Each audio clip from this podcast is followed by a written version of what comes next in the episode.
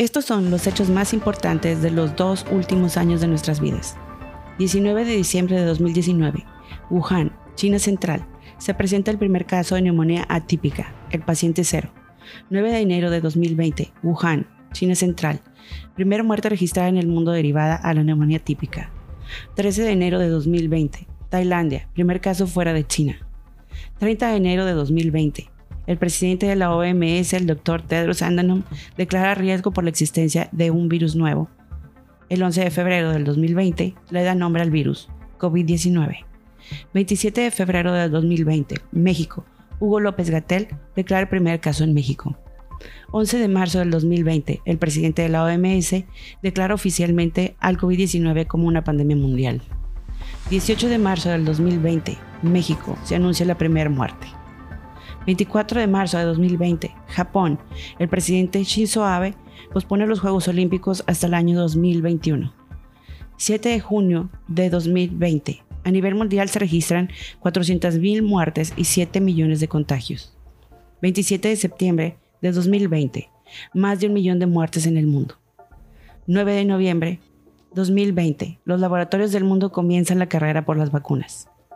9 de diciembre de 2020, Reino Unido, primer mujer de 90 años vacunada en el mundo con Pfizer. Enero de 2021, México, capacidad hospitalaria a tope, todos colapsados. Febrero de 2021, México, desabasto de oxígeno, no hay para nadie más. Noviembre y diciembre de 2021, México, los casos bajan drásticamente y se nos permite pasar las fiestas navideñas con amigos y familiares. Al día 15 de julio de 2022 se registran 6.065.440.573 vacunas aplicadas, que equivalen al 68% de la población mundial.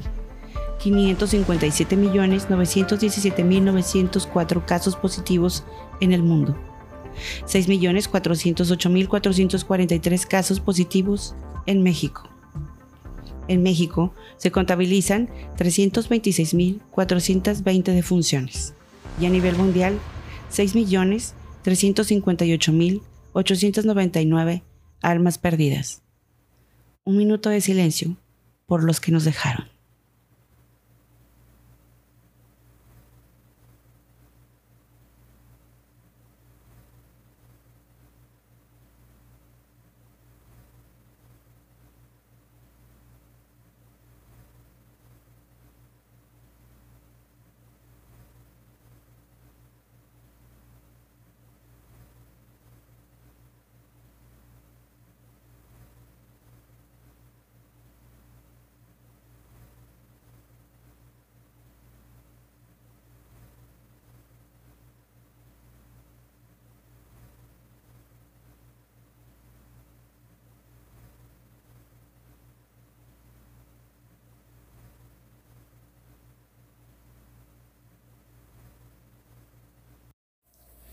Bienvenidos a una cosa lleva a la otra. Este es su podcast favorito. El día de hoy vamos a estar un poquito más formales, un poquito más serios. Es el final de temporada, es el episodio número 20. El día de hoy vamos a hablar de un tema bastante complejo que todo, estado, todo el mundo hemos estado viviendo en los últimos dos años de nuestras vidas, como bien este, bautizó él en el episodio. Eh, vamos a platicar de cómo nos enteramos, cómo hemos vivido estos últimos dos años, qué ha pasado, qué hemos sentido, cómo lo hemos visto desde nuestro singular punto de vista. También vamos a estar hablándolo con hard facts, como debe de ser, porque de otra manera estaríamos dando datos erróneos y aquí siempre buscamos dar los datos correctos. Vamos a plasmar mucho de nuestro estilo, vamos a poner bastante de nuestro corazón. Hablaremos de, de enfermedades, amigos, lamentablemente también hablaremos de pérdidas, de lo que hemos sentido y cómo hemos, de una forma u otra, sobrellevado este tema. Belén, pues te aventaste con el inicio del episodio. Esto increíblemente impactante. Déjame decirte que me sacó mis dos, tres lagrimitas este, cuando lo estábamos grabando. Hay que reconocerlo, digo, no tiene nada de malo decirlo. Estuvo bastante bueno, digo, incluso los que llegaron aquí después del minuto de silencio, que realmente fue un minuto de silencio, este, para todas esas almas que se adelantaron. Pues comenzamos, Belén, ¿cómo estás? Pues bien, bien hemos llegado después de los dos años y medio que digo yo, este, que han pasado después de que inició este, con ese maldito murciélago. Sí, caray. Este, si hubiera la máquina del tiempo, este, regresamos y le decimos, no, no, te, comas, comas, por favor, no te lo comas, ¿no? bueno, que empezando por ahí son de los mitos y, teorías, Que, se, que se han ido desarrollando. durante estos dos últimos años. Eh, lo dejamos en dos años porque ah, yo quería sacar hasta exactamente los días y horas y minutos que desde que empezamos, pero antes me dijo que me iba a exagerar, que era demasiado. Eh, no es que fuera exagerado, pero es que creo que le íbamos a meter este un número gigantesco. Este, todos sabemos que todo comenzó en México al menos, este, fuertemente a mediados de marzo, ¿no? Pero este, sabemos que son dos años y medio, dos años siete meses, tal vez. Por ahí andamos calculándole dos pues que tres. Sí, realmente empezó el, con el paciente cero el 19 de diciembre del 2019. Entonces, pues nos aventamos todo el 20, todo el 21. Llevamos siete meses de, de 22. Es correcto. Y pues digamos que un mes en diciembre del 2019. Entonces, dos años, ocho meses. Es correcto. Este, ya casi vamos para tres, Increíble, ¿no? Digo, recuerdo mucho, este, bueno, vamos a empezar con Hard Facts, ¿no? Digo, para este, ir dando... Usted empiece su podcast como a usted le guste. Ah, pues es nuestro podcast favorito.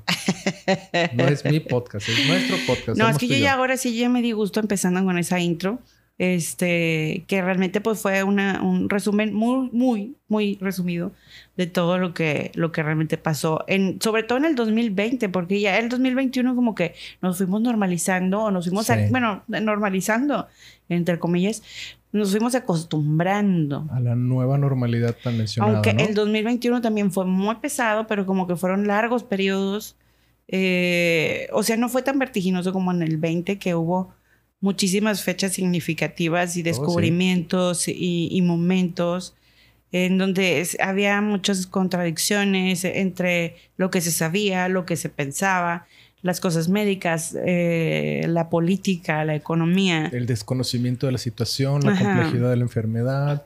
Eh, y, todo eso, bueno, en día para el 2021 pues empezó un poquito más eh, crítica la situación porque realmente fueron, yo creo que el año en donde hubo la mayor cantidad de pérdidas en cuanto, o sea, las pérdidas humanas, en cuanto a muchas en, pocos periodos de tiempo, o sea, de repente había días de cientos de muertos en México, este, y pues no se diga en el mundo, ¿verdad? Claro.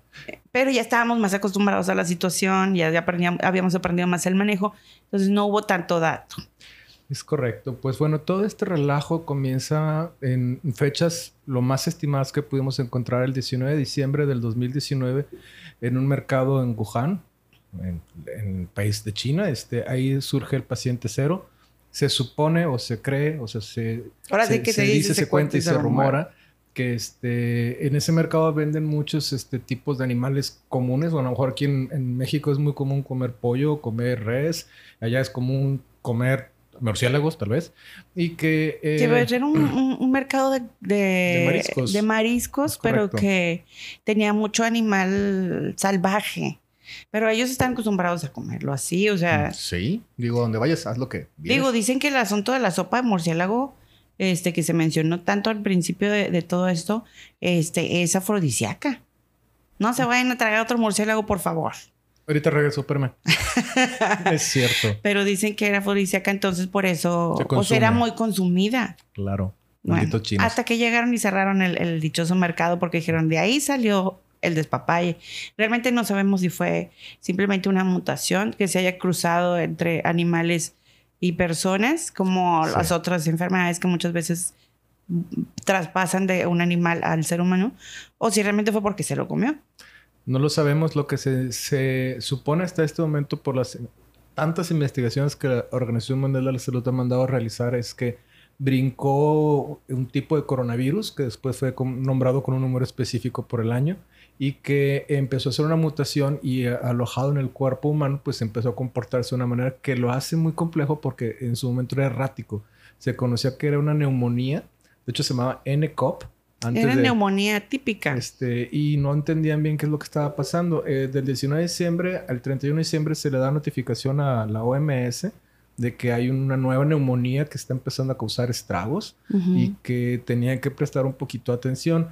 el OMS pienso yo que responsablemente dio el seguimiento correcto y dijo, bueno, vamos a estar monitoreando cómo está.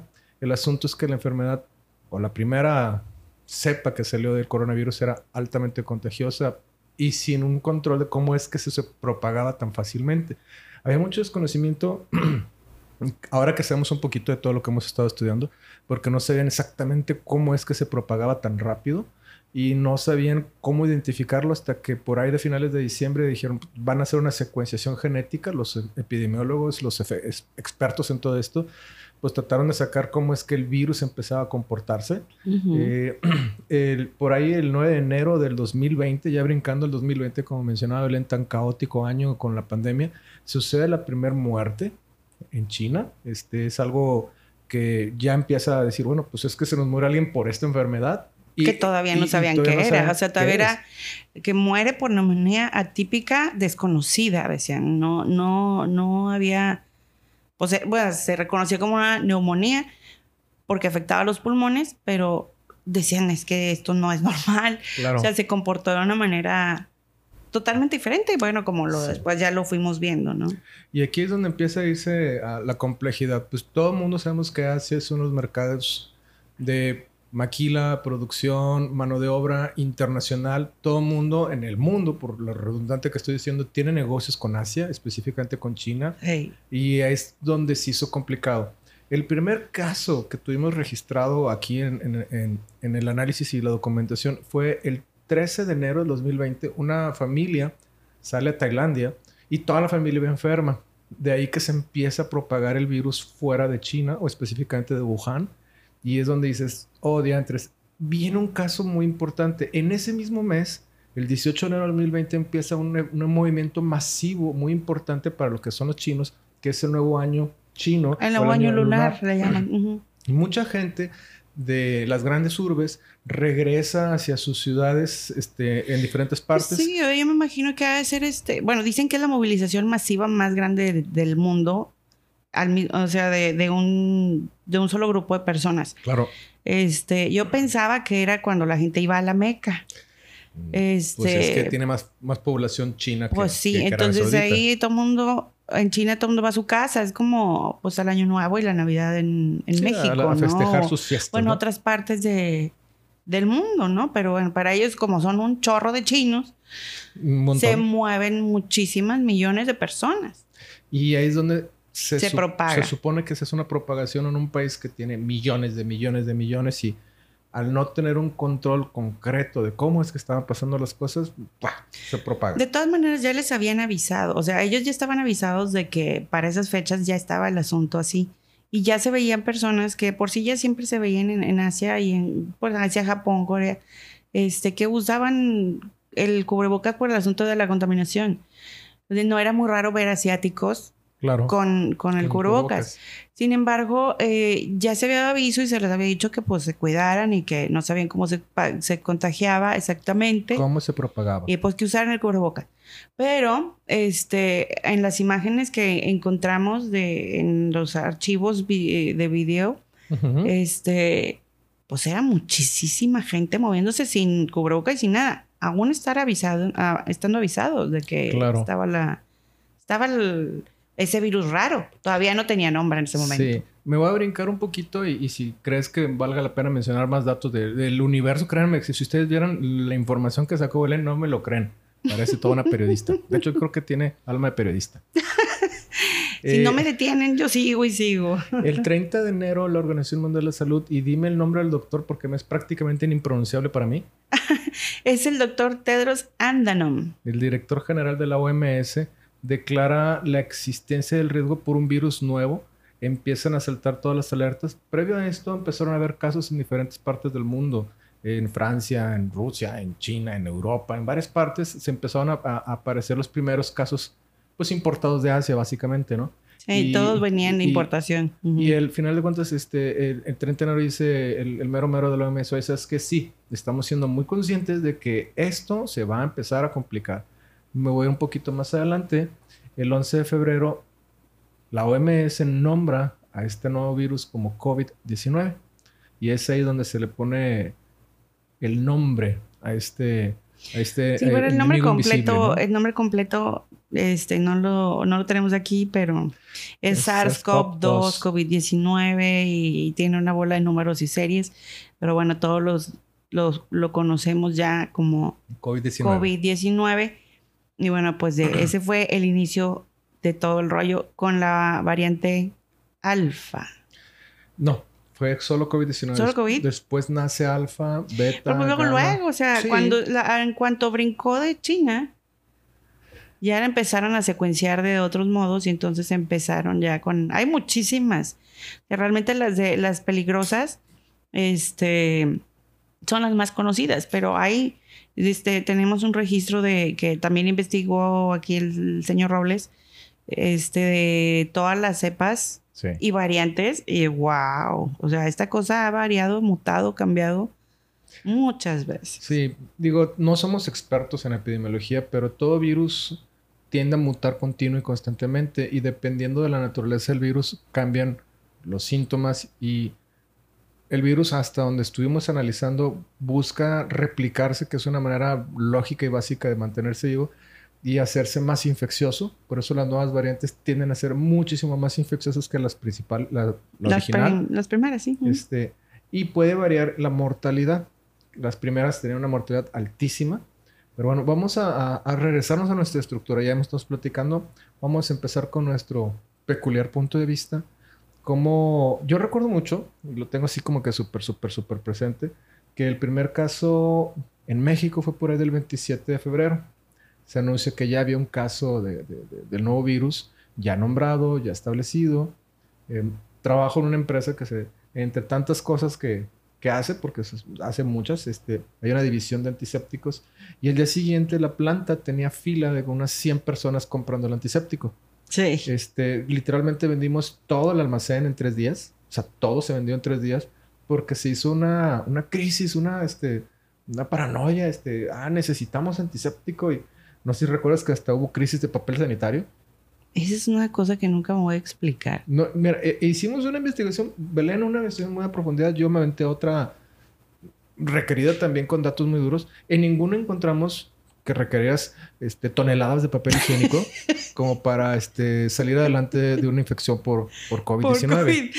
Ese- Sí, era, fue algo muy raro porque mira, la gente cuando recién empezó aquí en México, que sí, fue el 27 de febrero del 2020, que se anuncia este, ya oficialmente el primer caso, que era un paciente que llegaba de Italia. Al día siguiente, este, que fue el día 28, empezaron las compras de pánico. Oh, y, sí. y bueno, qué, qué padre que, este, por ejemplo, mucha gente antes ni sabía la existencia de, sí, o del gel antibacterial, pero luego ya empezaron a buscar antisépticos más, más poderosos a la vista de, de que la cosa no estaba tan sencilla, ¿no? Claro. Pero no buscaron agua, no Mm. buscaron medicamentos, ¿No? buscaban papel del baño y no hubo una... O sea, no hay buena razón. Entre los síntomas de la primera Mm, variante, Había diarrea, claro. empezaba uno o dos días con problemas estomacales, diarrea, pero no, no te hace morir de diarrea. No, de hecho, bueno, te deshidratas a lo mejor, andas débil, pero no necesitas... No, pero no necesitas este comprarte, no sé, veías a la gente en comercial Costco, este, porque es el, yo creo los paquetes más grandes que he visto de papel de Sí. baño. ¿Eh? ¿Qué dices? Tienen, no sé cuántos, 50, 60 rollos, algo Yo así. me imagino que hasta 100, o sea, No pues es que yo, yo veía carritos Pero eran, llenos. llevaban cuatro o cinco paquetes de ese vuelo de papel de baño. Yo- Todavía no entiendo por qué. Es más, yo creo que ahorita todavía deben tener papel de baño guardado. No, ya se les acabó desde hace dos años y medio, pues ya pasó, ah, ya no te la bañes. Mm. Pero les duró mucho tiempo, eso sí se los aseguro. Eh, eh, empieza a suceder un- un- una crisis este, respecto a que nadie sabía, no había tratamiento porque en ese entonces, al principio de que se declara la existencia del virus, solamente había este, medicamentos para tratar los síntomas. No había per se una vacuna, un antiviral o un medicamento formal que ayudara al manejo de, de la enfermedad. Eh, se hace mucho ruido, se hace demasiado desconocimiento. Varios gobiernos reaccionan de diferentes formas. Ahorita Belén y yo iremos platicando de eso, pero estamos hablando desde el ángulo. Nosotros somos de Monterrey, Nuevo León, México, sí, señor. Arriba al norte. Arriba al norte, si no fíjese en el mapa. Es correcto. y Recuerdo muy, muy presente este que para ahí de, déjame ver el, dato, el 11 de marzo, eh, la Organización Mundial de la Salud, el doctor que no puedo pronunciar su nombre, Tedros Adhanom, eh, declara la pandemia mundial. Dice, ¿sabes qué? Esto está escalando de una manera descontrolada. Eh, se tiene que declarar una pandemia mundial y tiene que haber restricciones en lo que los expertos analizan y secuencian el virus y ven, hicieron un movimiento bastante interesante eh, invitaron a todos los laboratorios del mundo a que mandaran su información de los diferentes países para ver la secuenciación y ver cómo se está empezando a comportar el virus. Y algo que era súper este, interesante de la colaboración que empezó a existir a nivel mundial, pero con el gran desconocimiento de cómo tratar el virus. Eso tuvo su lado bueno y también, pues bueno, no sabía nadie exactamente cómo tenías que tratar a un paciente y, y solo sabías que a bajar la oxigenación, que traes un montón de fiebre, que te empezaba a dar tos seca en ese entonces y de un momento a otro te puedes morir. Sí, lo que pasa es que toda la enfermedad en ese caso, en esa primera variante se iba hacia los pulmones y ya para cuando empezaba a dar la tos, ya está. si había respiratorias altas, pues ya tenías bien comprometidos tus pulmones.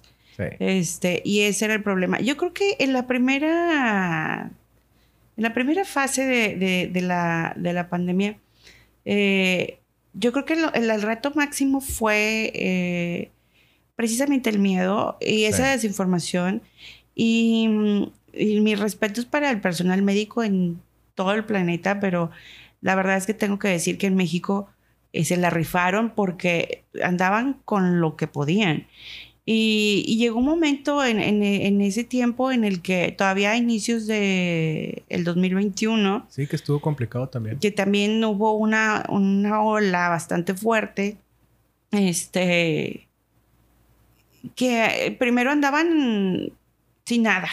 Claro. Luego andaban con los cubrebocas y luego con los guantes y luego con los goggles y luego ya al final después el mono. Completísimo. Eh, hasta que o sea, hubo una remesa que, que se compró a, China por parte del gobierno de México, en donde nada más venía material, eran cincuenta y tantos, cincuenta y seis mil millones de dólares, ¿o qué? No, 50 millones. 50 millones de dólares en puro material médico. Cubrebocas, este, eh, batas, guantes. Llegó un momento en el que tampoco se tenía abasto para eso y los médicos y enfermeros del sector salud se la estaban rifando con sus propios medios, arriesgando su vida este, porque realmente en, esa, en esas variantes eh, tan peligrosas y mortales, eh, no tenían con qué cuidarse. Se rifaron, mis respetos, desde ahorita, antes de que se vaya más el tema, a todo el personal médico del planeta, caray, porque hay lugares donde se tiene mucho más capacidad económica, sobre todo los, los países primermundistas que pues de todo eso les sobra pero acá empezaron muy formales y terminaron con que no hay. Es correcto. Y la verdad es que mis respetos y mis grandes felicitaciones por el valor de esos grandes héroes que fueron desde los enfermeros, camilleros, médicos. No, pues este, los, paramédicos que... Los choferes de ambulancia, todos se, ellos. Se, activó un sector en donde se iban a hacer las pruebas, este, o sea, la gente de laboratorio, que iban y también se arriesgaban este, tengo hijas de, amigas aquí que, trabajaban en laboratorios móviles, como quien dice, iban a su casa, a casa de los pacientes, les tomaban las muestras. Este, porque pues había gente que no podía ya hacer nada. O sea, llega un momento en el que la gente estaba absolutamente incapacitada por la enfermedad. Claro, y fíjate que este, todo esto escaló en marzo del 2020 de una manera extraña, vamos a llamarlo. Había un cierto escepticismo por ciertos políticos en diferentes gobiernos de que no pasa nada. Eso es un problema ya de China, o sea, eso no va a llegar acá. Es que todos pensamos eso. Incluso en su momento, digo, aquí no tenemos color partidista ni nada de eso. De hecho, somos lo más este, imparciales y neutrales que se nos puede dar. Pero el presidente llegó a decir, salgan, abrácense, no pasa nada, es ah, gripita, no va a suceder absolutamente nada el desconocimiento de, la gravedad de lo que se estaba por dejar venir en marzo del 2020 era caótico. Ya había llegado los primeros pacientes importados, este, ahí, búscame el dato, Belén, de cuándo llegó el primer paciente importado a la Ciudad de México.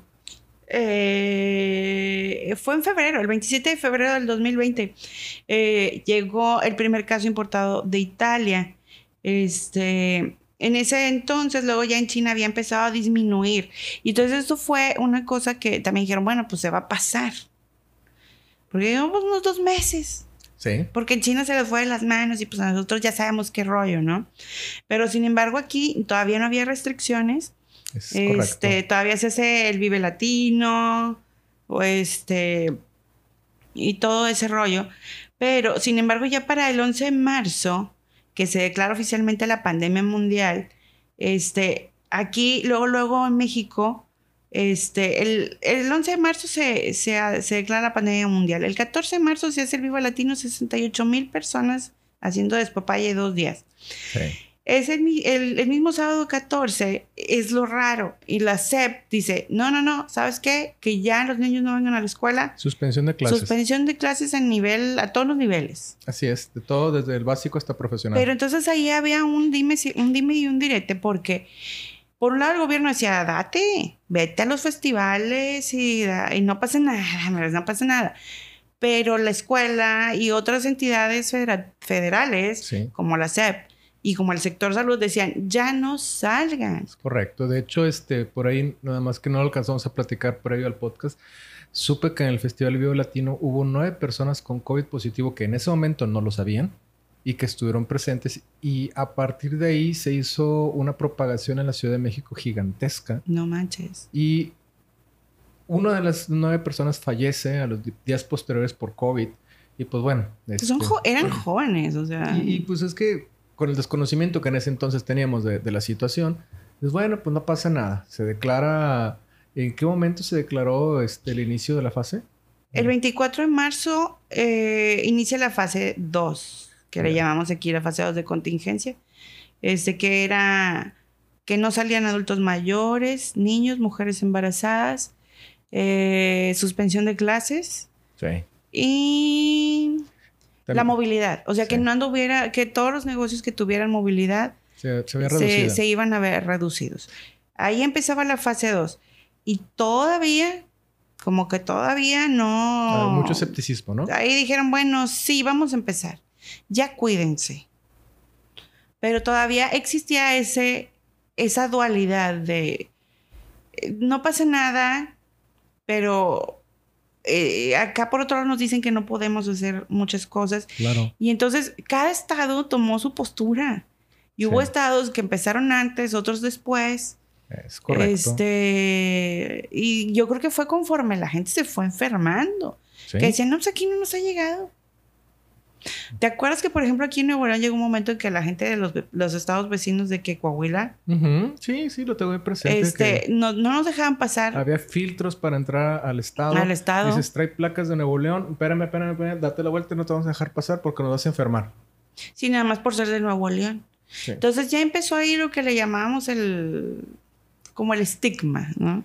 Sí, sí, este, el hecho de que es que ya tienen un montón de casos, está muriendo la gente, se está enfermando. Desde nuestro punto de vista, yo puedo platicar algo que voy a tener que hacer una cantidad gigantesca de omisiones de nombres porque no puedo decir. No, Tú- pues no, no andes quemando a la raza. No, pero puedo decir que tuve una reunión con gente bastante importante en diferentes entidades de salud. Nada que ver. Y entre ellos Un yo pregunto- socialito, vamos un a decir. socialito, una carnita asada, como es aquí en Nuevo León. Y Ujú. pregunto con ciertas personas, oye, ¿cómo, va en- cómo ven el asunto este de- de- del virus, no? Me dicen, Dante, así realmente, Esta es la última vez que nos vemos, decir. ya no nos vamos a juntar. Pronto se van a declarar este, restricciones fuertes y la cosa está seria. Esta serie. Eso, yo me acuerdo que fue un 12 de marzo. Ah, lo tiene Belén bien claro porque regresé totalmente histérico a la casa. Sí, fue un jueves, porque luego ya yo tenía un curso de fotografía presencial el 14 y 15 de marzo y todavía nuestra hija iba a la prepa en ese entonces. Sí. Este, estaba terminando la prepa. Oye, sí, oye, estaba en la carrera. Estaba en la carrera. No, ya estaba en la carrera, estaba empezando la carrera. Este, y dijimos, ya mañana no vas. es correcto. Y todavía no lo anunciaban, lo anunciaron el día 14 de marzo. Sí es. que, que la SEP dice que ya no va, nadie más va, sin embargo, sálganse a pasear. O sea, era. Contradictorio. Todo contradictorio, no teníamos nada, estábamos encuadrados en la calle. La verdad es que perdidísimos. Recuerdo las primeras restricciones, este, eh, la necesidad de, la- de- de que, cómo te adaptas. Eh, sucedieron muchas cosas en ese inter, este, bueno, ¿y cómo lo hacemos? Hay que, hay que guardar a la gente en casa. Yo me tocó en ese entonces trabajar con varias plantas de producción. Como eh, afortunadamente esas plantas eran industria esencial, o sea, no... sí, no- porque sean Hacemos antisépticos. antiséptico, generación de energía. Ajá. Bueno, creo que la generación de energía fue más adelante, pero de entrada hacemos antiséptico para el sector médico a nivel clínico y a nivel quirófano. Dices, no, necesitamos el producto y bueno, se nos permitió trabajar. Pero ahí el problema que tenías era la movilidad de la gente. Yo me acuerdo que llegó un momento en el que tenían que ir, pasar a recogerlos, este, llevarlos a la planta, porque no había camiones, Sí, no había taxis, no había camiones, no había metro a veces, es correcto. tenía horario restringido. Entonces, pues realmente vivimos un tiempo en esa época en la que se paró todo. Se- el mundo se detuvo. El mundo se detuvo. Sí, se detuvo. Recuerdo mucho que tuvimos que contratar servicios de transporte de personal. Claro, ah, el, el tema de, de- de producción tenía que ser así. Y el tema administrativo, pues vámonos todos para, para home office. Total, habían dicho, recuerdas, Eh, por ahí en marzo 24, dijeron, va a ser un mes. Pues bueno, pues un mes. Venga, pues vamos a, a guardarnos un mes a ver cómo se comporta esto. El mes se convirtieron en meses. Los meses Sí, se sí, porque de hecho la, la primera La primera restricción. La primera restricción era un mes. Creo que empezaba el 20 de marzo y terminaba el 20 de abril. Sí, no, no sucedió. Ya lo sé. La historia de las. Y de la ahí se fue todos. extendiendo hasta, hasta hoy. Bueno, no exactamente No, no es cierto. Tuvo una etapa buena, pero también fue híbrida, en donde unos iban, otros no. Los niños No, los niños son los que más han son los que sufrido. más han sufrido porque, pues, pobrecitos no han podido ir. Eh, bueno, sí, sí han ido, o sea, de- desde el periodo del año pasado, fin, mediados del año pasado. Sí, que ya se permitió la. O sea, que viene siendo agosto, diciembre. Sí. Este, y pues también con muchas medidas de, de, pues de, salubri- de salubridad, de sanidad. De Sí. sanidad. El 2020, porque seguimos hablando con él, lo que eran ustedes del 2020, fue un, un año de miedo, de incertidumbre. Eh, recuerdo las restricciones, recuerdo el temor, porque todos lo tuvimos. Oye, este, yo personalmente le decía a Belén, yo salgo a hacer este, la compra de despensa, de, de comida, de alimentos. Al principio. Y recuerdo ir en el carrito y pues para empezar había restricción para entrar al, a- al supermercado. No podía entrar más que una persona por familia y ciertas personas y te decían, no, espérate que salga alguien y luego entras tú. Y me acuerdo de ir en el carrito con la lista de antes, brutísimo si no le da una lista, o sea, tienes que saber qué voy a comprar, si no, no lo compro. Si no compra de más, Eh, eh, eso. pura chucherías. Sí, sí, estaba limitado. Este, y luego dices, bueno, ya llegas con todas las cosas, lávalas, límpialas, No, no, no. Y acuérdate que los primeros días no había nada.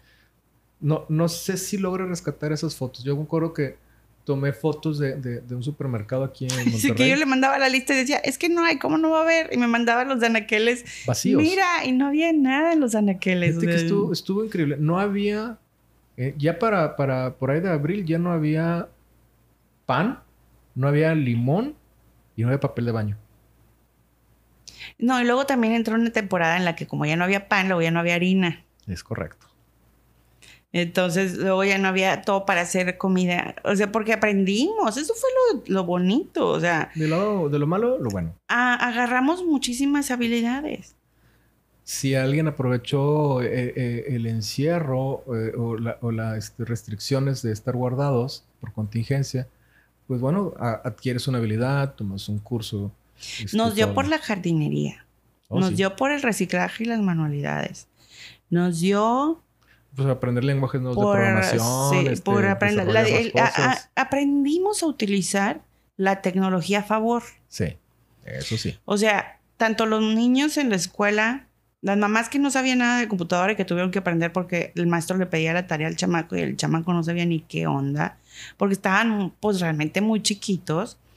Este, los que se aventaron, porque tuvimos, hem- hemos sabido de casos de chavos que se aventaron toda la prepa, inicio de carrera o finalizar su secundaria y toda la prepa en línea. no vivieron esa etapa. Sin pisar la escuela. O sea, sin pisar la escuela. Porque la, obviamente la relación social, el hecho de acudir, hacer amistades, conocer, interactuar, pues se desapareció todo el 2020 y buena parte del 2021. No toda, pero sí una buena parte.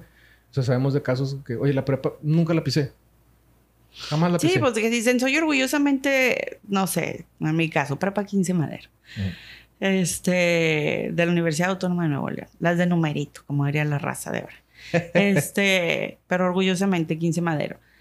Y, y, es que lo sentías porque lo viviste. Claro. Pero aquí les preguntas en qué prepa estás y, y te dicen, pues que estoy en tal pues que en la 22, que en la 9, que en la 15, que en la 2. se perdió totalmente esa identidad. Sí, sí. Sin embargo, se aprovechó y aprendimos a, vivir en familia. Sí. Este, a extrañar a la familia. Sí, porque antes decíamos, aquí hay unas personas que dicen que son mi familia. Mira, esa, esa muchachita creo que es mi hija. Creo que es mi hija. Dice que es mi hija. Dice que es mi hija. Este, y, y, luego aprendimos a vivir en familia, cocinar en familia, hacer muchas cosas. También en ese inter, luego, luego se empezó a ver un cambio en la naturaleza. Sí, sí, sí. El, mundo reclamó su espacio. Fue algo mm, de entre lo complejo, lo bonito. Empezar a ver que muchas zonas empezaron a, reverdecer, animales salvajes empezaron a salir. Hay unas escenas eh, eh, en Italia este, de venados dando vuelta como si nada en diferentes partes del mundo. En Venecia, los cisnes, los delfines. Este, realmente la naturaleza está escondida ante nuestros ojos. Este, pero en ese momento como que yo creo que han de haber visto los animalitos, este, sobre todo los animalitos salvajes, que, oye, no hay nadie. Sí, pues, pues no hay peligro. Entonces empezaron a salir. Y lo mismo, este, la naturaleza. Todo muy bonito hasta que, por ejemplo, aquí en Monterrey se nos fue el agua y se me está secando todo mi jardín que me tardé dos años en hacer. Sí, ya estamos hablando de, de, de, la consecuencia, pues, que pudiera hacer. bueno, es que también una de las recomendaciones es llega, bañate, usa antiséptico, trae cubrebocas, trae la careta. En algún momento hasta los guantes, que después se dijo que no era necesario los guantes y traías un buen antiséptico. Este... Pues es que daba lo mismo. El problema no era el contacto. El problema era que tú te lo llevaras a los ojos. Sí. O sea, que te agarraras la cara. Entonces, pues tú muy seguro con los guantes. Pero pues los guantes encima traían todo el mugrero. Claro. Y te lo llevas a la cara, entonces descartado, está y de ahí eliminado. con las caretas para que no te tocaras la cara. Para que no te tocaras la cara. Y así sucesivamente. Pero bueno, ya me fui más, muy lejos, no sé dónde andabas tú. Estábamos sobre, platicando las restricciones y vamos a platicar de, de la gravedad, de cómo empezó a escalar. El virus empezó con muy pocos casos en Wuhan, China, y empezó a hacerse la propagación a nivel mundial respecto a que un caso en México, un caso en Estados Unidos, un caso en Francia, un caso en Italia, un caso en Tailandia, que fue eh, yo creo que fue el primero externo, ya lo mencionamos. Y luego empezó a suceder lo que lamentablemente iba a pasar. Esos casos propagaron infecciones que le llaman infecciones locales. O llegó un caso importado de alguien que andaba en otro país y luego se enfermó otro y se enfermó otro. En los primeros inicios de la pandemia se decía que una persona, una sola persona infectada de COVID podía infectar a 40 nada más por estar en un mismo ambiente. Y si no tenías este sana distancia, restricciones y este antiséptico y todo lo demás, pues esa sola persona ya infectó a 40 y se escaló de una manera desproporcionada, así exageradamente y brincándome a lo mejor unos cuantos meses del 2020 y me voy a ir tal vez este a septiembre del 2020, sucede que ya hay un millón de casos en el mundo, si no me equivoco. A ver, déjame te digo, aquí lo tendría, aquí lo tenía y ya se me perdió. Sí, mira, aquí está, 7 de septiembre del 2020, más de, ah, no, perdón, más de un millón de muertes. Más de un millón de muertes, no. Mira, te voy a ir diciendo, eh, de los casos, sí, el primer caso fuera de China fue en Tailandia y fue en enero. 13 de enero del 2020.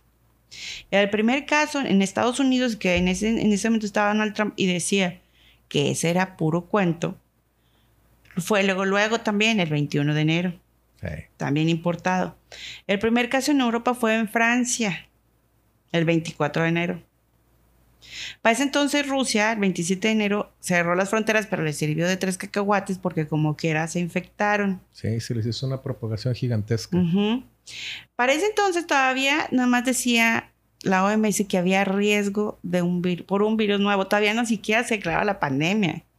Y ya se había extendido en Europa, este, en Estados Unidos eh, y en Tailandia, que vendría siendo todavía parte de, allá. Pues aquí en México, el 31 de marzo, finalmente la presidencia reconoce que existe la, pandemia. La pandemia.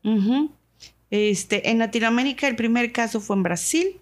El primer caso en México fue en febrero del 27, Brasil fue el 26, casi junto con pegado. Sí. Este. Ay, Dios mío. ¿Qué pasa? Se te pierden las letritas. Se me pierde, es que tengo. Ay, acá está. Ah, no sé, son muertes. Sí. 100 mil muertes. El 9 de abril, ¿no? El 9 de abril.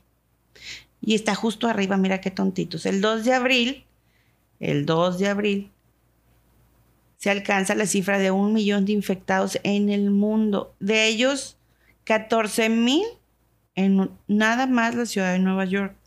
Sí, Nueva York se convirtió posteriormente a Wuhan, el centro de propagación del virus, porque originalmente fue Wuhan y luego pasó a ser Nueva York, donde había escenas bien dramáticas que se alcanzaron a ver. Fíjate que aquí voy a hacer un paréntesis de los que nos encanta. Eh, cuando empezó el tema, todo el mundo debe saberlo y si no, ahorita se lo vamos a platicar. Eh, China es muy celoso cómo se transmite la información de lo que sucede en su país. Es abrumadoramente celoso. De hecho, hay un sistema que le llaman el Gran Muro Rojo, que es el, el gran firewall que controla lo que entra y sale de comunicaciones. Y pues bueno, por ejemplo, la, gente en China no tiene acceso a Twitter, no tiene acceso a Facebook. Y tienen una red social que se llama WeChat, que es muy popular allá. Pero, sorpresa, sí tienen TikTok. Ah. Y empezaron a utilizar TikTok no para hacer bailes, ni para hacer retos, ni challenges. Empezaron a usar TikTok para mandar al mundo escenas tan dramáticas como cómo estaban desinfectando las plazas, los parques, las ciudades, las calles, cómo sacaban gente y gente y gente muerta de edificios, cómo estaban clausurados los edificios para que la gente no saliera. Porque no, y se dicen cosas mucho más terribles, muchas, muchas más terribles, porque según se dice, se cuenta y se rumora, eso yo no puedo saber si es verdad o no, pero se dice que había edificios que estaban contagiados todos y ahí los dejaban encerrados y no los dejaban hacer nada hasta que se murieran los pobres. Se dice, se cuenta y se rumora, insisto. Si no tenemos el, dato hard fact como para poder este, mencionarlo, se, se, dice, se cuenta y se rumora que sucedió por algunos TikTok que ya no están disponibles, que fueron bajados, supongo que por razones del gobierno de Asia. Y bueno, eh, la cosa se empieza a complicar bastante entre marzo, abril, mayo y junio y julio por el desconocimiento. Los casos, como les mencionaba Belén, empezaron con un millón de casos en un punto muy crítico en abril y como les mencionaba ahorita yo, en septiembre ya hablábamos de un millón de muertes a nivel mundial. Habrá quien diga, oye Dante, un millón de muertes contra una población de 7 billones, pues no es representativo. El asunto es que siguió escalando, siguió escalando, siguió escalando y se seguía con el desconocimiento de cómo se manejaba la enfermedad y las restricciones no llegaban a tiempo. Había quien decía, no, el cubrebocas no sirve. Eran correctivas, o sea, no, no, no, al final los gobiernos, hasta que no vieron que la situación se les empezó a salir de control, la mayoría de los gobiernos dijeron, ah, caray, sí nos llegó. Sí. Y entonces era cuando empezaban a hacer las, las restricciones, pero para ese momento ya los sistemas de salud de la mayoría de los países tronaron. Sí. Este, aquí tengo que la OMS para el 8 de noviembre declara que hay 50 millones de casos y más de 1.200.000 muertes en el 2020. Entiendo. Y entonces es cuando ya empieza, en ese momento, cuando se saben que estamos en lo más crítico del 2020, se inicia la carrera por las vacunas. Y empieza Pfizer fue la primera el 9 y luego por ahí del 12, sí, el 12 de noviembre eh, Rusia lanza la Sputnik B o la Sputnik 5 y luego el 16 la Moderna y otras tantas que salieron en, el Inter que se tardaron mucho en que se autorizaran, pero este, ya para el 2 de diciembre de, ese, de 2020, vacunan a la primera mujer. en el mundo. Una señora aventada de 90 años que dijo, yo me la pongo, pues total, ya tengo 90 años. Y fue el primer paciente vacunado en el mundo, en el Reino Unido, con Pfizer. Fíjate que en el tema de las vacunas, y es algo que también he leído mucho, las vacunas en muchos países fueron autorizados en un concepto que, que se les conoce como de emergencia. ¿Qué quiere decir? Que se, hay un comité que evalúa la efectividad de la vacuna y después dice, bueno, sí, vamos a empezar a ponerla, pero no estaba completamente autorizada, estaba autorizada por emergencia. Sí. le hacen como que un proceso acelerado. Posteriormente, otros gobiernos, Estados Unidos, formalmente implementa que la vacuna ya está autorizada y no nada más de emergencia, en el caso de Pfizer y Moderna. Sí, pero la FDA lleva sus procesos acelerados. Oh, sí. También estuvimos este, viendo otros datos sobre las vacunas este, el tipo de vacunas, eh, la de ARN mensajero, la de novirus, la de y cómo son unas con otras. Este, y, y, realmente el proceso de que una vacuna salga, pues se tarda hasta, ¿qué sea? 20 años. Entre 10 a 20 años. Entre 10 y 20 años en que se formalice y digan si es efectiva. Sin embargo, también decía que esta vacuna, como ya había otro coronavirus y ya se había visto otras maneras de neutralizar las espigas de la corona, del coronavirus, de ahí el nombre, este, entonces ya llevaban muy avanzada esa investigación. Correcto. Por tanto, no era una vacuna nueva, porque dice que desde 1990 ya estaban trabajando con una vacuna que atacara los coronavirus que ya existían, porque esto es una variante. Así es. Entonces, por eso es que dicen, es que no es efectiva. Ahí es donde vamos a entrar al tema de vacuna, antivacuna. Oh, este, Muchos dicen, es que no puede ser. Nos están poniendo algo que ya tenían preparado antes de que soltaran el virus, que también es, otra teoría. teoría de la conspiración. Ahorita hablaremos de eso. Este, y dicen, es que no puede ser posible. Sin embargo, esta vacuna ya tenía más de 30 años en investigación, el sistema. Sí, el sistema que fue adaptado al coronavirus del COVID-19. Sí, lo que tenía muchísimo tiempo en investigación, según estuve leyendo por BioNTech en Alemania, es que ellos habían diseñado la distribución de ARN mensajero, que es una instrucción que se le da al ARN del cuerpo para que genere los anticuerpos para que se puedan defender de una infección grave de este tipo de virus. Eh, la verdad es que las posturas debemos apostar siempre hacia la ciencia, hacia lo correcto. No, no es una vacuna que se sacaron de la manga. Sí, aceleraron procesos, como menciona Belén, fue una carrera literalmente contra el tiempo. Pero si necesitamos algo, lo más importante además de la vacuna era hacer un antiviral que pudiera funcionar como un tratamiento tomado en etapas, etapas tempranas de detección del virus, y sabes que antes de que tengas más síntomas te podemos dar un antiviral, como sucede con la influenza y otro tipo de enfermedades que hay tratamientos para ellos. Pero dijeron, ¿sabes qué? Encontramos primero que la vacuna es el método más eficiente. Hay tres tipos de vacunas. Nosotros realmente los invitamos a que se vayan a vacunar. Sí, vamos a decir, somos pro vacunas, queremos que se cuiden todos, que no tengan ningún problema. Es hasta este momento la única herramienta que la OMS indica que es eficaz para el manejo de, una infección con coronavirus, la que les toque en su país, la que les toque en su estado, la que les como se los pidan. Ahora sí que la que te caiga, porque aquí estábamos igual. Porque ahí estamos un, un cóctel en oh, México. Una cosa, yo creo que somos el experimento mundial de vacunas en todo el planeta. somos el laboratorio. Porque empezó Pfizer a llegar a México, luego llegó AstraZeneca, luego llegó CanSino, ¿te acuerdas? Luego llegó Sinovac y luego este, Johnson Johnson, y luego llegó Moderna. Este, y luego empezó a hacer ya, las pues ya depende, o sea, la broma es de que pues, te va a salir un tercer ojo, te va a salir cola, te va a salir este... ¿Alguna mutación, un, cuarto brazo? Un cuarto brazo, eh, y así, ¿a ti qué te salió? A mí no me ha salido nada todavía. No, pero sí, sí, volviendo al tema de vacunas, este, las vacunas son efectivas no son eh, la mejor, este, no van a impedir que te enfermes. Es algo que creo que es importante decir. La vacuna no es para que nunca te enfermes, es para que si te enfermas no tengas síntomas graves y no termines en el hospital o lamentablemente falleciendo, ¿no? Por lo cual, sí es importante que vayan a vacunarse. Nos lleva al tema de una gran polémica que surge fuertemente en todos lados, que son los antivacunas. Es que ellos tienen muchas teorías conspiranoicas. Pero bueno, yo tengo que aclarar. Al principio nosotros teníamos mucho miedo de la vacuna, porque nuestra hija en su momento, cuando era muy pequeña, tuvo una enfermedad autoinmune muy extraña llamada Kawasaki. Oh, sí. Fue el segundo caso en México. Este también fue un súper reto para nosotros que ella saliera adelante de esa enfermedad. Este, y entonces a ella le pusieron un, un suero que se llama gamma, gamma, globulina. Es correcto. En su momento el doctor decía, ella jamás va a poder volver a vacunar porque ella va a tener muchas reacciones a la vacuna. Cualquiera que sea, le puede hacer más daño. Entonces de ahí en adelante, nosotros dijimos, jamás nos volvemos a vacunar. Porque luego hubo un momento en el que estaba mucho la influenza.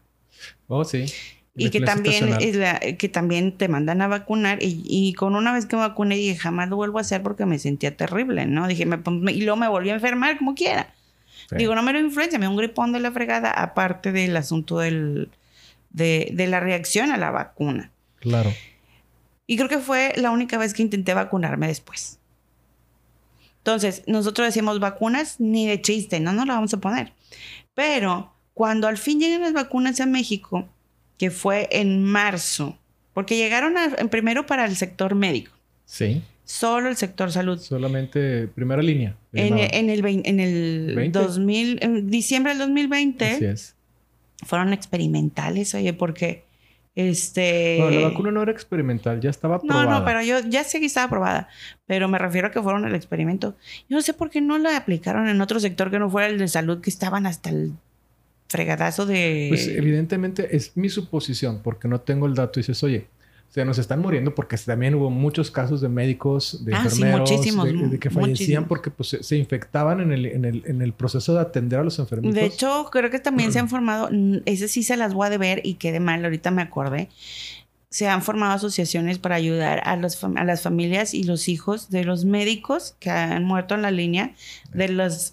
Eh, eh, como se le llama, a la zona cero, que eran los hospitales que tenían COVID. Sí, sí es, el primer frente. La primera línea nos referimos a, los que están atendiendo en hospitales convertidos para atender pacientes de COVID o conversión a COVID y que tenían que estar directamente con los enfermos en un contacto directo, final de cuentas, para su tratamiento, su seguimiento. Y como ya lo menciona, muchos lamentablemente fallecieron haciendo cumpliendo, su deber y su labor este, muy valientemente. Por eso al principio del episodio les damos nuestro, nuestros respetos a esos héroes que salvaron muchas vidas y que sufrieron viendo cómo no pudieron salvar otras. Porque también sufrieron mucho. Tengo varios amigos enfermeros y médicos que dicen que ha sido lo peor que han vivido en sus vidas. Porque no, era, era terrible el estar con un paciente y no poder saber que va a morir y no poder acercarse con ellos, no poderlos consolar. Claro. No, o sea, su labor, su, juramento, vaya, hipocrático, no, no podía cumplirse al 100%. Y, y veían a la gente en, de cualquier edad ¿Sí? caer y, y dicen, todos, todos me han contado a su modo. ¿Qué es lo peor que les ha pasado? ¿Qué es lo peor que les ha pasado? O sea, realmente se, se la han visto bien cañón. Y llegando al tema de antivacunas, es, el, el, movimiento antivacunas no es nuevo, no, no es algo en lo cual vamos a profundizar, pero tenemos que mencionarlo.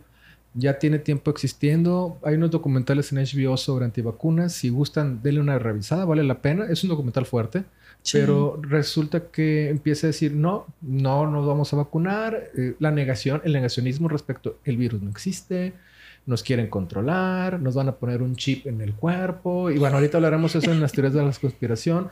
Y dices, no, e incluso tratamientos alternativos como este, el dióxido de cloro, que les, les imploro que por favor no lo hagan, pero es decisión Digo, personal. es aparte, es una decisión personal, claro, pero ah, eh, lo que sí es una cosa seria es que si porque se te ocurrió ponerte esa cosa y te llegas a enfermar de COVID los seguros de gastos médicos no son válidos. No, te lo van a valer. Y si no les dices, te lo sacan. Claro. Y te van a decir, no te vale tu seguro de gastos médicos. Y muchas veces en el sector salud también dicen, la regaste y no te podemos atender. Entonces, ahora sí que ya queda... En su decisión. En su decisión. Lo que sí es un... O sea, el hecho de que el tratamiento funcione o no, pues bueno, ya son las teorías. Y son teorías que, bueno, cada quien que tiene son el derecho... ideas, se dicen, se cuentan y se rumoran. Cada quien tiene el derecho a creer lo que ellos crean, pero la ciencia... Pero el hecho es de que no te valen los seguros. No, y la ciencia dice, la OMS dijo, no lo hagas. No existe ningún antecedente científico avalado por ningún científico a ¿Sí nivel ¿Te acuerdas mundial. que de esa cosa dijeron que no, que la NASA dijo? Que salió un documento que después se desmintió, Nunca existió el que documento. nunca existió. Pero entonces ahí hay que tener muchísimo cuidado sobre las cosas que se ven, ¿Y ¿De dónde se de documentan? dónde vienen. Y de ahí también vinieron muchas restricciones y muchos bloqueos, precisamente hablando del- de la cancelación, de muchas personas que se dedicaban a difundir ese tipo de cosas. Y entonces Correcto. ahorita yo creo que es una de las cosas que más se cuidan, el hecho de que la información que se dé sea verificada. Lo que nos va a llevar ahorita a continuar con el tema es, surgieron muchas teorías conspirativas, exageradamente muchas teorías. O sea, tan alocadas como que las torres de transmisión de celular en la banda de 5G generaban COVID. Es más, hubo gente en Europa que se dedicaba a buscar las torres de 5G para quemarlas, porque dicen, con eso nos están enfermando a todos. Sí. Y déjenme decirles que con el conocimiento de telecomunicaciones que poseo actualmente, es imposible que eso pase. O sea, eh, fue un rumor mal difundido, también hay que decirlo. Empezaron a salir las cadenas de WhatsApp, empezaron a salir los supuestos posts en Facebook, en Twitter, en diferentes redes sociales, en las que decían, no, es que nos están enfermando con las torres de 5G, no, es que pasan los aviones y están aventando este, el virus para que nos enfermemos. No, para empezar el virus no funcionaba así, después se entendió que el virus era con un contacto y que se transmitía por el aire, por la por, saliva. las, por las micropartículas. Y que era imposible que eso pasara.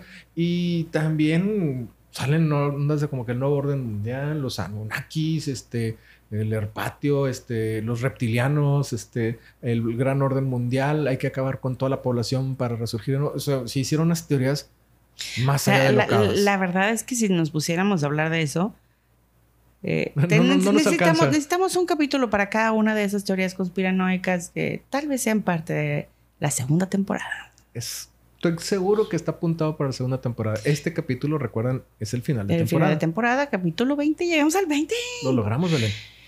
Ahora sí que nos echamos el 20. Se acabó el 20. No, no se crean. Este, de aquí nos vienen los primeros casos. Oh, sí. Los primeros casos O sea, amigos, nosotros, familiares. nosotros decíamos, oye, pues es que dicen que está muriendo todo el mundo. Lo veíamos en la tele, sabíamos de la situación, estábamos encerrados, no vimos a nuestras familias durante, pues yo creo que casi 10 meses. Sí. Este, pura- empezamos, y eso sí, aprendieron a hacer videollamadas mis papás. Ahora no nos hablamos si no es por videollamadas, sino no jala este asunto, no es divertido. este, y nos hablamos diario. Sí. Este, hubo muchas, muchas, muchos avances en eso, pero hasta que nos empezó a llegar de cerca, o sea, como que se fue cerrando ese cerco de que dicen Dicen que alguien se enfermó. Había un conocido en Cancún se enfermó. Que también le fue muy mal. Saludos a la raza que tenemos amigos ahí en Cancún. Este, que, que realmente decían, oye, yo pensé que me iba a morir. Sí. Bendito Dios, la mayoría se recuperaron. Sí, así es. Entonces, muchos casos cercanos que amigo de amigo, que sí faltaron, a veces hasta familias completas, Sí. este, que, se, que se fueron, eh, pero no eran directamente nosotros. Yo me Mm. acuerdo que nuestros primeros compadres que se enfermaron, Sí, sí, lamentablemente en diciembre del 20 precisamente, este, unos grandes amigos, compadres precisamente, eh, lamentablemente el compadre se enferma, obviamente se, se hace la cadenita para que sus dos hijos y su esposa también se enfermen. Me acuerdo que nuestra reacción fue impactante porque yo me quedé así como que... ya o sea, a morir, sí, sí. compadres. O sea, la eh. verdad es que se les estima mucho a, a- a ellos. Este, ¿Saben de quién hablo? Mi, mi compadre Gerardo. Ah, sí, ya Eric y Gerardo, mis compadritos. Eh, estaba preocupadísimo por ellos. Realmente este, mm, me impactaba el saber que les pudiera pasar algo. Nos dejó con, ahora sí que con el corazón roto. Gracias a Dios a que se atendieron, tuvieron un buen seguimiento, atendieron todo lo que tenían que hacer y en ese entonces no había vacuna. Estábamos en diciembre del 2020. Sabíamos que ya había la vacuna, pero pues estaba apenas llegando al sector médico. Pero sí fue en el 20, ¿verdad? Sí, fue en diciembre del 2020. Perdón. Este, No tosas. no, no tosas. No, calma. Este, por el podcast no se propaga ningún virus. Está bien. Este, y bueno, afortunadamente lo, lo lograron. Pero en- fue el primer shock. Después empezaron a ir casos. Yo estuve en mi juventud en el pentatlón. Después les platicaré qué es eso. De una banda de guerra. Empiezan casos de amigos que fallecen por COVID. Ya gente pues de la tercera edad. Algunos 50, otros 60. Y te empiezas a dar cuenta que luego empiezan a fallecer jóvenes. Y luego empieza a propagarse y dices, ah, caray, este, se está empezando a poner extraño. Y ahí estamos este, en el borde ya de, de la tercera ola. Sí, este, empezando. Estaba la segunda ola todavía en ese entonces y estaba empezando a, hacer de las suyas la variante Delta. Empezó, nació Delta, sí, en la India, que hizo un desastre épico en la India y no sé cómo se salió de ahí. Y, por ejemplo, tenemos también unos excelentes amigos vecinos, eh, se les estimo bastante, que también por esas fechas se enfermaron. Recuerden que en esas fechas no había vacunas, no había tratamiento. Y empieza el caso de que, oye, es que se enfermó, no te acerques, si te acerques. En nuestro caso siempre hemos sido bien abiertos en tratar de buscar ayudar al que lo necesite y nos lo pida. Pero sabemos de casos, por ejemplo, estos días, es que me siento como si fuera una pistola cargada. Tengo miedo de salir no nada más porque estoy enfermo, sino porque no vaya a enfermar a alguien más. Sí, es que en esa época el hecho de que te enfermaras y luego por una irresponsabilidad de no saber bueno, primeramente era muy largo el periodo de, esa, de esa cepa, de esa variante. Casi 21 días. Entonces, de que te enfermabas a que empezabas a sentir mal, ya había pasado 8 o 10 días. Entonces, ahí habías contagiado a mucha gente porque no te sentías mal. Sí, no tenías ningún síntoma, pero ya estabas enfermando. Y ya cuando estabas mal, pues ya te sentías súper culpable porque decías, aquí en fregados enfermé. Lo bueno era que la mayoría de las personas estamos guardadas en la casa. Es correcto. Pero la persona que le daba, decías, no sabías, o sea, realmente no sabías, sin importar su estado de salud. Sí, o sea, si tuvieran que fuera una persona con diabetes o hipertensión o problemas cardíacos, no sabías. O sea, si era una persona absolutamente sana, se podía morir. Tú no, y esa persona sí. Tuvimos casos de gente muy cercana de que se enfermaba eh, la hija de familia y enfermaba a los papás y se quedaba sin sus papás. Que estaban guardaditos en su casa. Sí, sí, Entonces, porque, porque pues la chava tenía que salir a trabajar. Y, y, yo creo que eso fue, y yo creo que ha sido parte de los problemas que, los casos de ansiedad, depresión y demás que nos ha causado esto. La salud mental. Porque la salud mental, aparte de que se dice, se cuenta y se rumora, que cuando te da el COVID te dan estados depresivos máximos, o sea, serios, severos, y aparte que se te van las cabras. O sea, a mí se me olvidan las cosas después de mi... ¿De qué? ¿Y tú quién eres? ¿Qué estamos haciendo aquí? Este, pero sí, o sea, este, era como decir, es que yo lo maté.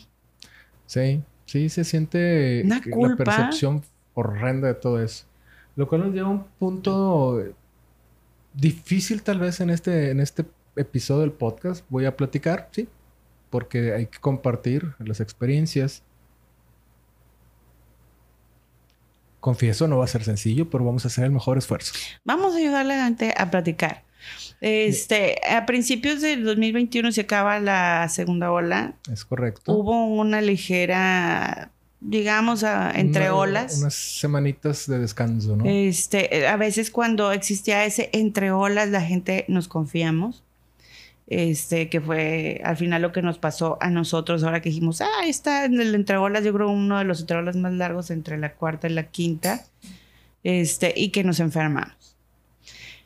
Eh, en febrero del 2021 empezó la tragedia de la familia más cercana.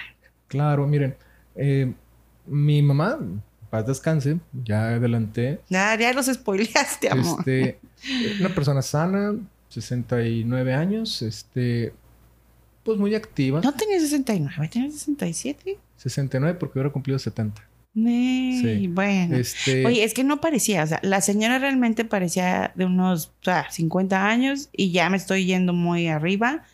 Súper cuidada, siempre bonita, siempre arregladita, sin ninguna enfermedad. Sin ningún problema de salud, es correcto. Este.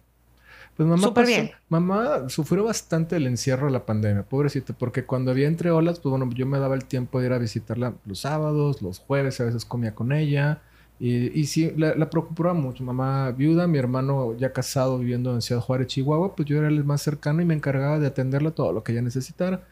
Le decía, este, no salgas a nada, yo te mando el súper a casa. Ah, sí, porque esa era otra cosa. Ya para ese entonces ya era normal comprar en el corner shop o en alguna otra marca de delivery o de los que te llevaban la, la comida y todo a tu casa, ¿no? Sí, no, tenía, no, yo decía, no te preocupes.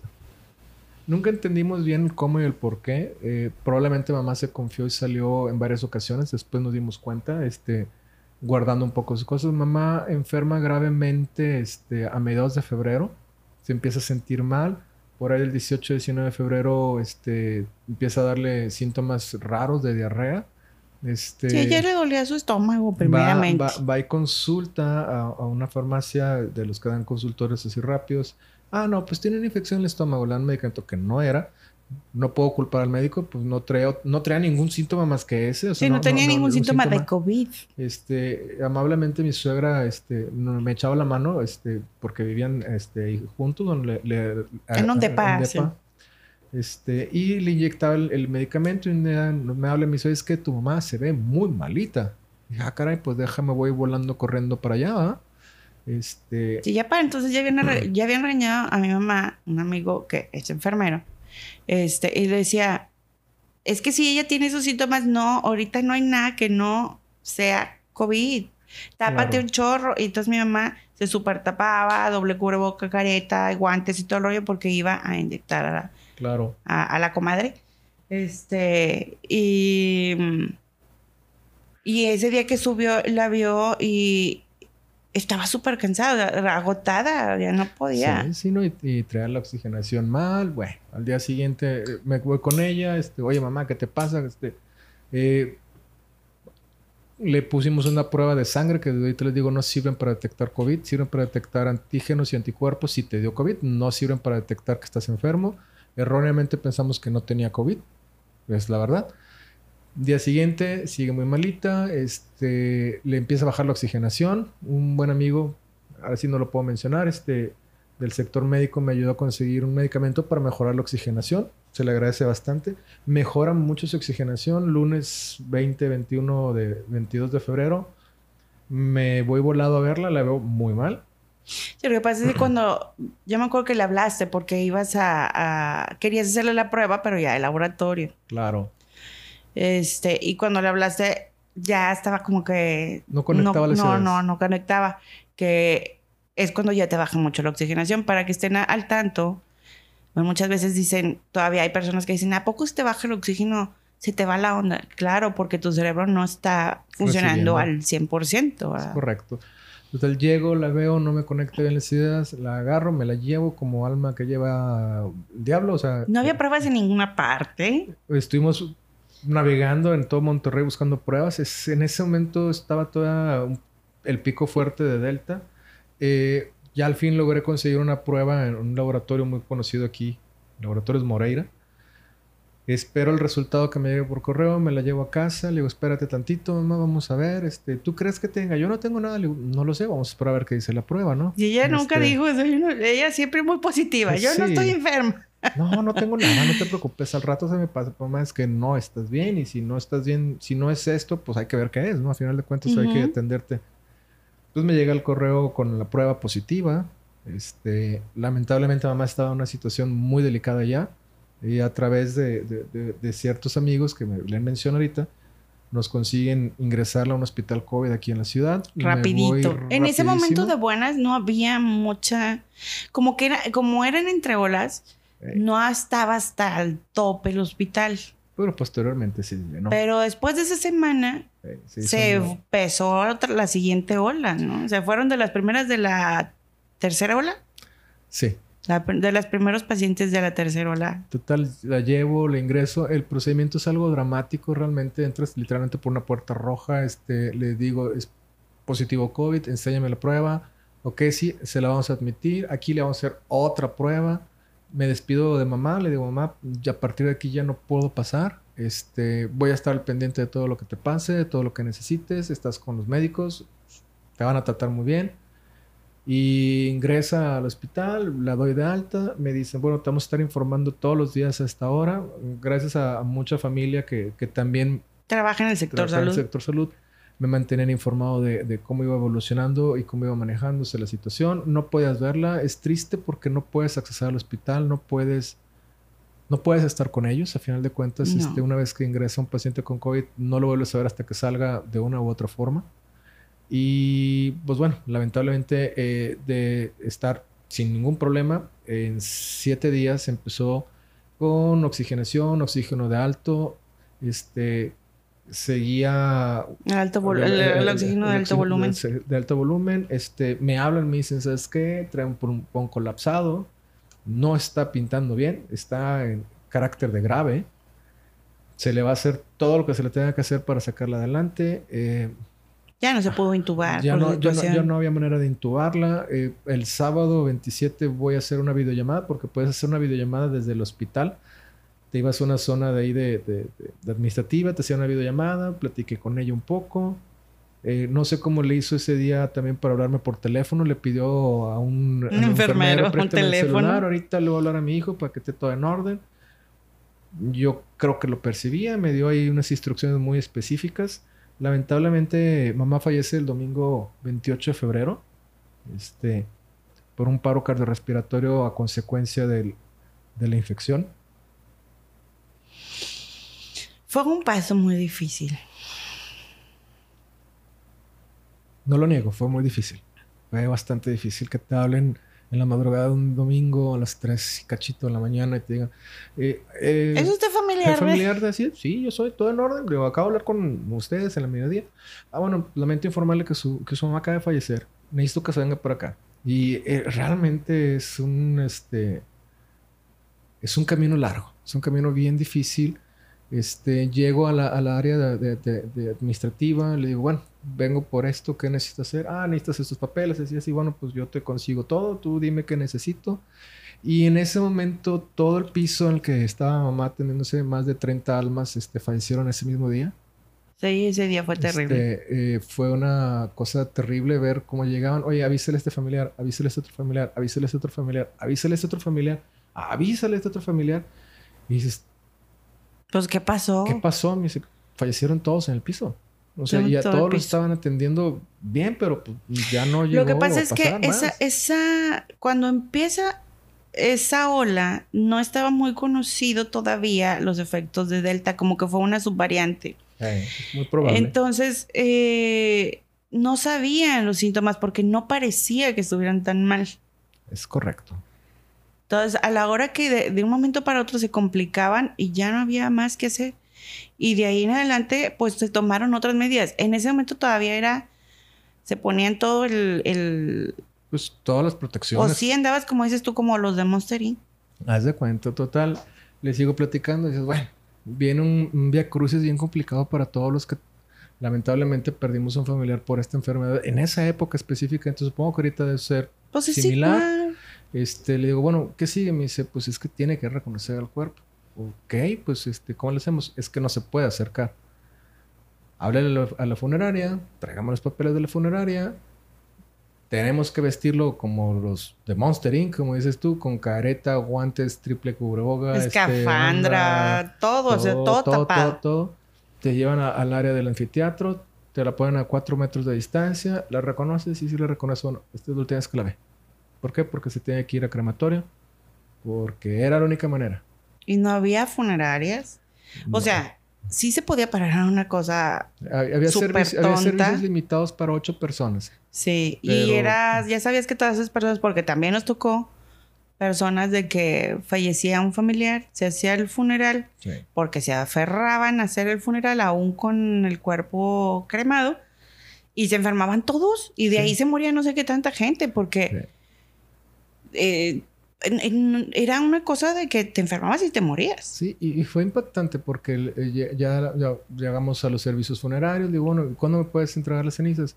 No sé. Hay cola de fila. Cola de espera, fila, espera. Hay, se murió mucha gente este fin de semana. No sé cuándo te la entregamos, o cuatro, cinco, seis días.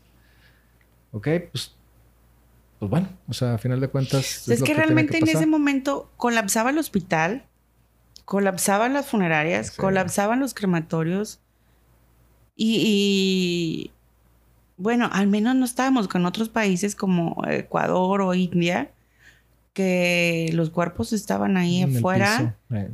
Veíamos a través de cartón en la India que se hacían grandes pilas funerarias y para cremar los cuerpos, porque no había otra forma. Entonces, realmente el 2021 fue Sí, fue muy difícil. Fue muy pesado. Porque la, la, lamento mucho cómo falleció mi mamá. No lo puedo negar. Se me ha quedado un huequito ahí. Que con el tiempo ha ido sanando, pero este.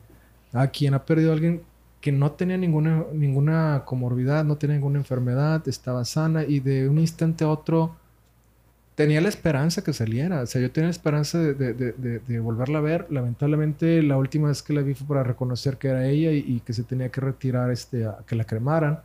Afortunadamente, se tardaron un par de días nada más en crematorio. Pero es una cosa que es, es, tremenda porque en ese momento no, no acababa el asunto en el que ya falleció la, el familiar y, la, y el, el, el dolor de la pérdida, sino que sabías que ahí estaba en alguna parte haciendo fila para esperar el crematorio. Y, después el, pues también era, también era lo mismo en, los servicios de los sepelios. Eh, todo llevaba un trámite larguísimo que duró, en el caso tuyo, tres meses. Sí, sí, pues hasta mediados de mayo, 15 de mayo, precisamente. Que al final de cuentas pudiste terminar entre peras y manzanas, porque como todo es un trámite y todo estaba colapsado, porque era muchísima la gente que estaba faltando, era, la verdad yo creo que ha sido una de las experiencias más complicadas que hemos vivido en nuestras vidas. Como te decía, lo he lamentado mucho, sé que te queda así un huecote, lamento cómo pasaron las cosas, no tenemos el control de ellas. Lo siento por todas las personas que te han tenido que pasar por todo esto. Este, los comprendo, no nada más, este lo digo nada más porque supongo. Eh, por lo mismo siempre les digo, cuídense, vacúnense. Ahorita las cosas pintan con un color medio distinto, pero no quiere decir que esto se haya acabado. Sufrir una pérdida es algo terrible, más cuando, como te digo, no es estaba en los planes de nadie que de repente la nada se enfermara y mamá falleciera. No, pues es como perder a alguien. No, pues es perder a alguien. En como si fuera un accidente. O sea, lo que me refiero es, digo, obviamente la pérdida de pues, tu madre, pues está cañón. O sea, en cualquier circunstancia. Pero en esta manera sorpresiva, ¿no? Es, como... Impactante de, de, un momento a otro, ya. Sí, es como un accidente, es como una cosa así y por las circunstancias que generaban eh, el COVID en esas épocas, eran muy tristes. Bueno, sigue siendo, porque igualmente sigues teniendo las mismas restricciones, no te puedes acercar, bla, bla, bla. Eh, la situación de los funerales y todo el rollo, sigue siendo lo mismo. Claro. Un poco más abierto, pero yo creo que es la cosa más complicada que puede haber y como les digo, bueno, me tocó platicarles ahora, compartirles un poquito de mí. Vamos a tener que, de una otra forma, uno tiene que salir adelante. Todos vamos a salir adelante. No va a durar por siempre, como de repente se lo digo a mi hija. Y cuídense. Pero bueno, ya les platiqué un poquito de mi experiencia personal. Vamos a seguir platicando de, los temas que traemos. Qué bueno que puedan escuchar este, esta, esta experiencia. Y bueno, continuamos con otro tema. Y pasando al otro tema, este, que también yo creo que es importante en el asunto de las pérdidas de familiares, porque en este caso tiene que ser familiares directos. Es correcto. El gobierno tiene desde eh, hace un buen, no sé, no sé cuándo empezó el programa de Eudos COVID, pero según yo, desde el 2020 ya se había instaurado. Sí. Este, no sé qué fecha, esa también les fallé. Lo podemos no, como, no, no, como, puse investigación. como notas tal vez en las redes sociales. En las redes sociales les, les dejo el link porque hay muchas personas que no creen o piensan que no existe o ni siquiera saben que existe este programa de gobierno federal de Eudos COVID. En que consiste, eh, eh, al final de cuentas, es tú presentas el acta de función de tu familiar directo. Sí, así es. Este tiene que decir, en el acta tiene que decir que Falleció, falleció, por esta a causa de COVID. SARS-CoV-2 tiene que Sí. aparecer en, la- en- Eh, en la de- en el motivo de defunción. motivo de función o derivado de. Este, porque a veces, pues, puede ser un infarto. Bueno, en el caso del en el caso de tu mami, pues fue paro cardiorrespiratorio Derivado, de- derivado de. Este, pero tiene que venir especificado en el acta de función. Entonces, si tienes Sí. una persona que está, que ya sabes que va a faltar, o que ya faltó, que se lo pongan en el acta realmente. O sea, eh, eh, hay mucha gente que no quiere que aparezca en el acta porque, pues, es como, les digo, un estigma social. Sí, el hecho de que se murió por eso porque se descuidó, se murió por eso porque no sé qué. Y muchas veces no tiene nada que ver. O sea, no debiera de ser eso. Nunca debió de haber sido, pues esta es una cosa que nadie quiere tener, al final Que de no- y cuentas. que no hay un control al respecto. Pero mucha gente todavía dice, no, que no le ponga, o no dicen que están enfermos. Sí. Este, es, co- es como ¿no? una vergüenza, qué vergüenza que te dio COVID. Pero bueno, no, no es así. Entonces, este programa tú entras a la página de eudoscovid.gov. Este, y entonces ahí tú registras este, a tu familiar y tú autentificas que eres eh, su hijo o su esposo, o, este, Sí, familia directa. ¿no? familia directa, ¿no? O su papá, o- porque pues hay muchos jovencitos que pues también han faltado desgraciadamente. Entonces, el, este, este programa te ayuda con una buena cantidad de dinero que más o menos cu- cubre, Cubre los gastos funerarios. básicos Sí. de la cremación, servicios funerarios y otros gastitos médicos que, que realmente te pues son... En el Es una ayudita, en el ¿verdad? momento te saca de balance porque no esperas, este, de repente, si no estás preparado, a lo mejor hay gente que no tiene un, un servicio funerario, o un servicio crematorio o un terreno en algún, este, algún, algún panteón y que eso no tengo nada y pues bueno, es un momento en el que te impacta económicamente, en el que dices, oye, tengo que hacer algo, o sea, pero no, o sea, tengo que hacerlo ya, o sea, no es... Y pues consigues dinero, o pides prestado, o sacas el tarjetazo, o sacas el ahorro. y Sí, o pues lo sea, la, la clásica cooperacha entre los vecinos y, y así, que realmente neta sí sirve, eh, chavos. O sea, aunque le prestes 100 pesos o les regales 100 pesos a tu vecino porque se le murió a su familiar, pues algo ayuda. Ayudar, ayuda. Este, aliviana porque es un... mm, Aunque, por ejemplo, en el caso de, de- de nosotros con tu mami, ella ya tenía casi todo, bueno, todo previsto pues lo que tenía previsto, por ejemplo, la, la- la funeraria no se pudo utilizar, se desperdició. Este, otro gasto que tenía que no nos dimos cuenta hasta después que vimos sus papeles fue que ya tenía el asunto de la cremación pagada en el Seguro Social, también se, se nos fue. Entonces hubo que hacer otros gastos de todas formas. Entonces, este programa más o menos anda dando entre los 11 y entre los 15 mil pesos este, de compensación. Sí. Se tarda. Sí, tarda tres, cuatro meses, creo. Creo ¿no? que nosotros se tardó en como cinco meses Sí. en que, en que te llegara eh, ese apoyo, pero tarde que temprano lo recuperas, aunque sea los gastitos que, Extras. que te no salen extras contemplados. si no lo tenías contemplado o si lo tuviste que aventar con un tarjetazo o alguna ayuda o préstamo, pues ya te alivian al final, ¿no? Al final de cuentas, sí funciona y creo que es una de las cosas muy buenas que ha hecho el gobierno y que sí funciona. Nada más hay que tenerles paciencia. Un Bueno. aplauso para ese, en ese sentido al gobierno. Este, y, y de todas maneras, por todas las cosas que, por ejemplo, la vacunación, que somos uno de los países que va súper avanzados en, el- en- en la vacunación. Y creo que vamos en el séptimo lugar de, de- de avance. Hasta el momento, como lo mencionaste al principio del episodio, tenemos este, un buen porcentaje de la población vacunada. Todavía uno que otro rezagado por ahí que eh, se Ya. está avanzando, ¿no? Tú me diste el dato que eran como setenta y tantos por ciento, pero... eh, no- 79. 79%. Este, es que ese, ese dato exactamente no lo di en el inicio del programa, pero el porcentaje total va muy bien. Entonces, y la mayoría de las personas que no se han vacunado es porque no quieren, no porque no haya vacunas. Es correcto. Es correctísimo. O sea, y se les ha hecho llamados y llamados respecto a que, oye, si eres rezagado, ve a vacunarte, ve a vacunarte, ve a vacunarte. si hay un llamado nuevamente a rezagados, vayan a ponerse su cuadro completo, que son dos dosis, y ahorita el booster, que es el, tercer refuerzo. Y bueno, a lo mejor. Estamos esperando ya el cuarto. Estamos viendo, por ejemplo, en Estados Unidos y en varias partes de Europa ya van en la cuarta y están pensando incluso en la quinta. No, yo creo que sí vamos a estar como con la influenza cada año, al menos cada año vacunándose porque pues esta cosa está variando como le pega su gana, entonces. Por ejemplo, Moderna, el laboratorio Moderna, este, acaba de avisar que para finales de este año va a tener su nueva dosis de la vacuna que cubre las variantes BA4 y BA5 de Omicron y posibles subvariantes que se puedan generar en el Inter, porque esta cosa está cambiando continuamente. acaba de salir Centaurus. Sí. Este, en la India, para variar. En la India, que ya vemos que es muy buena para esparcir el virus, como el Delta, que nació ahí. Este, pero eh, ya se está checando que eh, aunque tiene muchas variantes, eh, no es tan agresiva.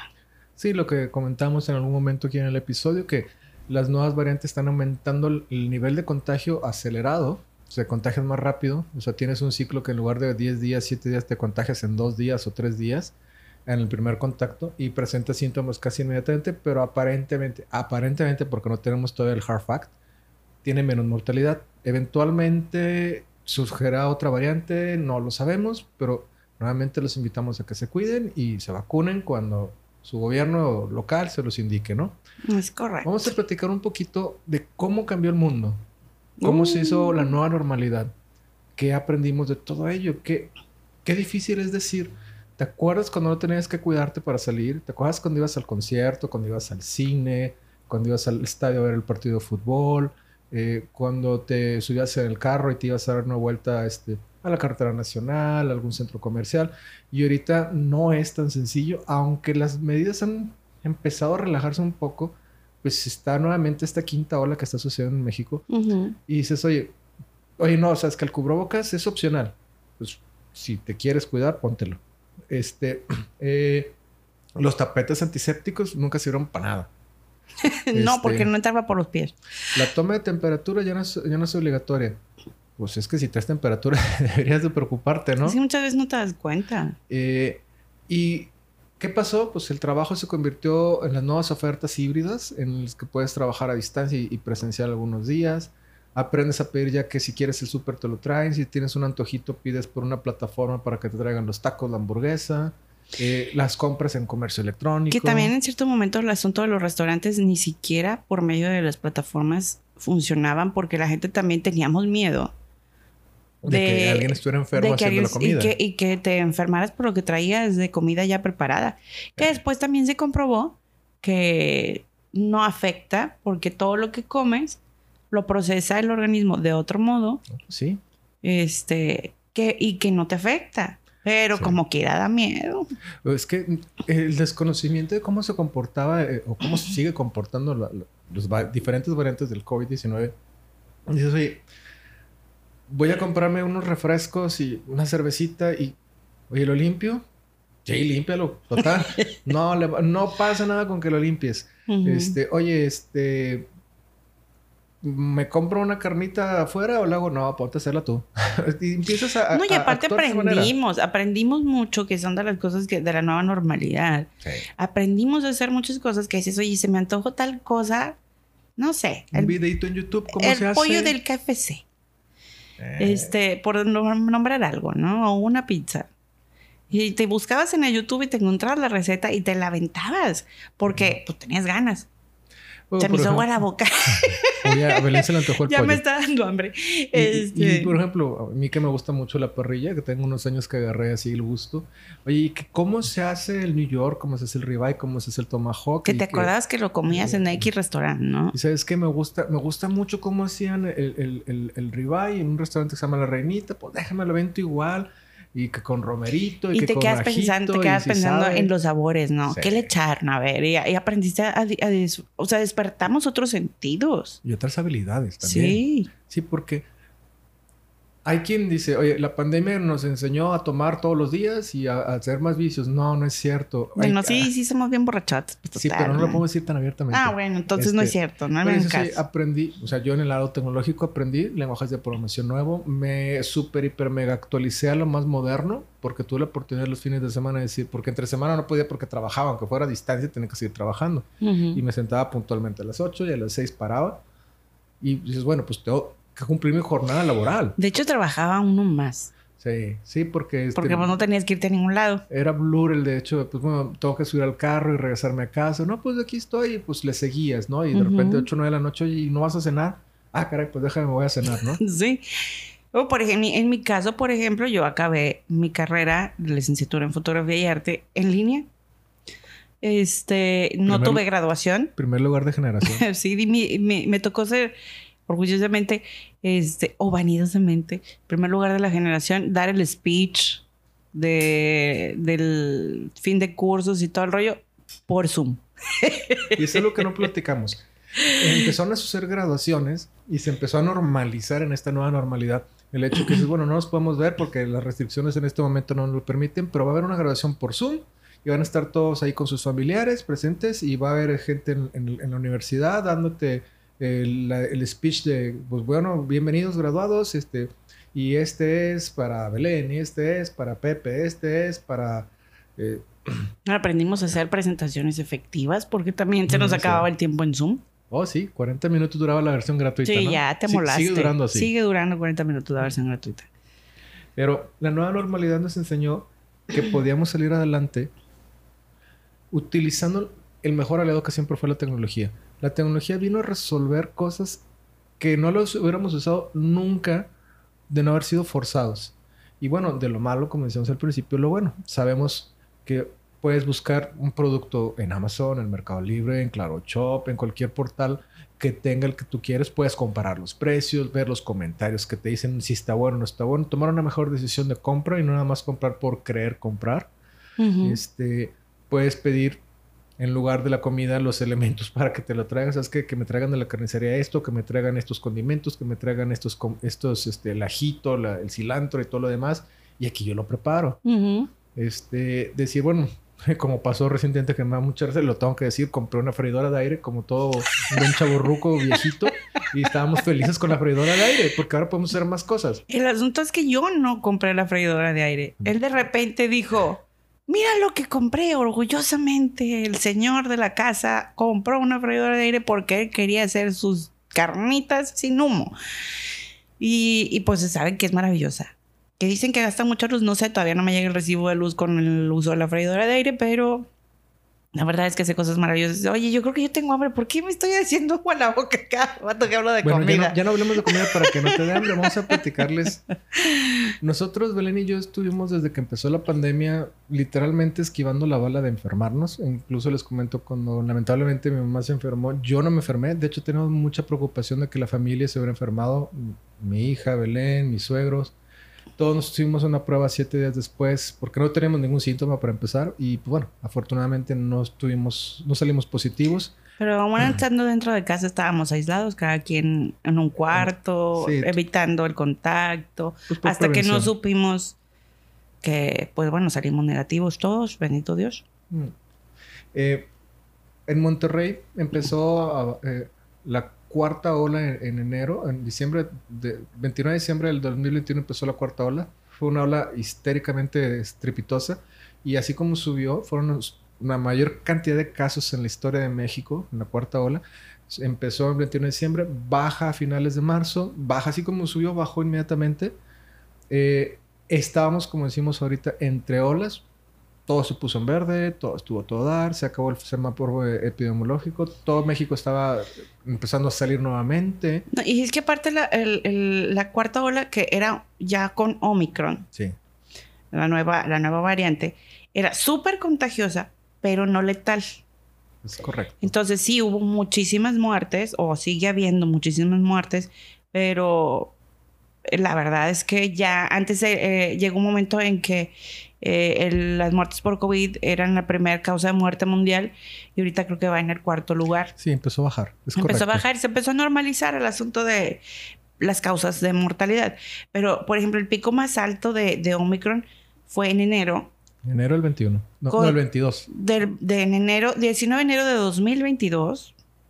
Este, 60.552 casos en un día. Eh, una A nivel nacional, ¿verdad? Sí, sí, aquí a nivel México, ¿no? Ajá. Entonces ya para marzo bajó, pero así como subió, Bajó a casi estar No, nada. No, llegamos a cero, a cero muertes, a cero eh, hospitalizados, cero intubados. Y llegó a haber un momento en que solo había 19 casos, por ejemplo, aquí en Monterrey. en Monterrey. Ujú. 19 casos, y, oye, está todo dar, cero muertes, cero intubados, cero hospitalizados, 19 casos ambulatorios, o sea, que no tenían que tener este eh, hospitalización. Y dices, oye, pues esto ya va muy bien, y a lo mejor ahora sí, con las vacunas y con los refuerzos, en febrero nos pusieron nuestro booster. Es que también el hecho de que nos vacunamos, también hubo un pico muy alto cuando nos pusieron la primera vacuna, porque todos dijimos, ya vacunaron, ya fregamos, puro cuento, Ahí nada. todos pa' afuera Ahí vamos todos, porque también salimos. Nos empezamos a juntar muy esporádicamente, pero teníamos amigos que no habíamos visto en más de un año. Sí. Y dijimos, pues vamos a juntarnos, ahorita que ya nos vacunamos, pues total. Pero después, este, como quiera, siguió habiendo otros picos. Ahora, con Omicron, este, era eso. Te enfermabas, pero no tan gacho. Sí, era como un catarro fuerte, tal vez. Llegó esa, ese momento del entreolas, que ahora ya conocemos como ese nuevo, el nuevo concepto entreolas. Este, y, y, y pues estamos súper bien. Para finales de marzo se declara el fin de la cuarta ola. Y nos aventamos abril, marzo, abril, mayo. Junio, no, Principios antes de junio. empieza la no nombrada quinta ola. La no nombra, no, ya la nombraron como quinta ola. Ah, ya está ya, nombrada, está nombrada quinta ola. Este, pero entonces nos- en ese, en ese momento nos sale una boda Y que dijimos, en Cancún. vámonos. Vámonos. No hemos viajado en dos años y medio, es el momento de viajar. Sí, porque antes nosotros en nuestra, una de, las- de nuestras aficiones decíamos, en vez de hacer pachangas y demás, mejor nos vamos de vacaciones para celebrar un cumpleaños, algo así. Conocer una ciudad. Entonces nos íbamos y viajamos dos, tres veces al año. Entonces el hecho de no salir a viajar para nosotros sí fue, Frustrante. fue muy frustrante. Más que el no salir a la calle, era El no poder viajar. no poder viajar, no estar en el mar. Y yo soy un ser marino. Entonces, este, es que aquí Dante siempre se mortifica mucho porque me meto mucho al mar y, y a él no le no, no gusta tanto del, del mar. Prefiere la alberquita con el bar en la- en- así Como debe de ser. del todo incluido. Este, pero a mí me encanta meterme al mar. Entonces yo extrañaba mucho eso. Cuando se presenta la oportunidad de y le entregó las tan largo, dijimos, pues sí, vámonos. Total. Ya Pues está todo muy bien, está todo en verde, ya casi no hay casos. Ya estamos con el booster. El país entero estaba en este, verde. Se reactiva la economía, restaurantes abiertos. centros 100% comerciales, de, así- de, de- de aforo. de aforo. Este, Bien confiaditos los niños. Total, nos, nos fuimos, nos pasamos unas vacaciones agradables. La verdad es que extrañábamos mucho poder salir. Aprovechamos la boda, nos quedamos unos cuantos días más este, ahí en Rivera Maya. Regresamos en un caótico vuelo de regreso porque Es tuvimos que que... los dos, el- el- el- nuestro vuelo de ida también estuvo pésimo. Horrendo, por el amor de Dios. Voy a hacer la mala publicidad ya que viva Aerobús, no me dejó a la hora que me pidió su encuesta de cómo le fue en su viaje y le puse pésimo. Me dijo, su encuesta ya no puede ser procesada. Entonces yo creo que me la bloquearon. Así es que Es de aquí me quejo, cero estrellas a Viva Aerobús. Pésimo servicio. Nunca había viajado en, ese, en esa aerolínea Y debut de despedida dices, y nunca jamás lo vuelvo a hacer. lo sé. I told you. La verdad es que estaban caros los vuelos. Porque los sacamos con mucha premura, precisamente porque dijimos, sí, vámonos con muy poquito tiempo de anticipación. Este, el viaje de ida, terrible el aeropuerto. Salimos a las 7 de la mañana y nos subimos al avión casi a la 1 de la tarde. Casi a la una de la tarde. Cuando llegamos allá al, al- al destino en, en Riviera Maya, los novios que estaban esperándonos este, para recibir a cada pareja que llegaba de invitados, es- nos dicen, ya venían en el vuelo maldito. Es correcto. O sea que varios íbamos en ese vuelo, pero no nos conocíamos. Bueno, en fin. Este, de regreso nos pasa lo mismo. Nada más que en lugar de regresar de, de Cancún a Monterrey, regresamos de Cancún Con escala a, a Ciudad de Ciudad de México. Salimos tardísimo. En Ciudad de México otras dos horas. Y era un caos. Era- En México era un caos. O sea, era medianoche y, y- y había.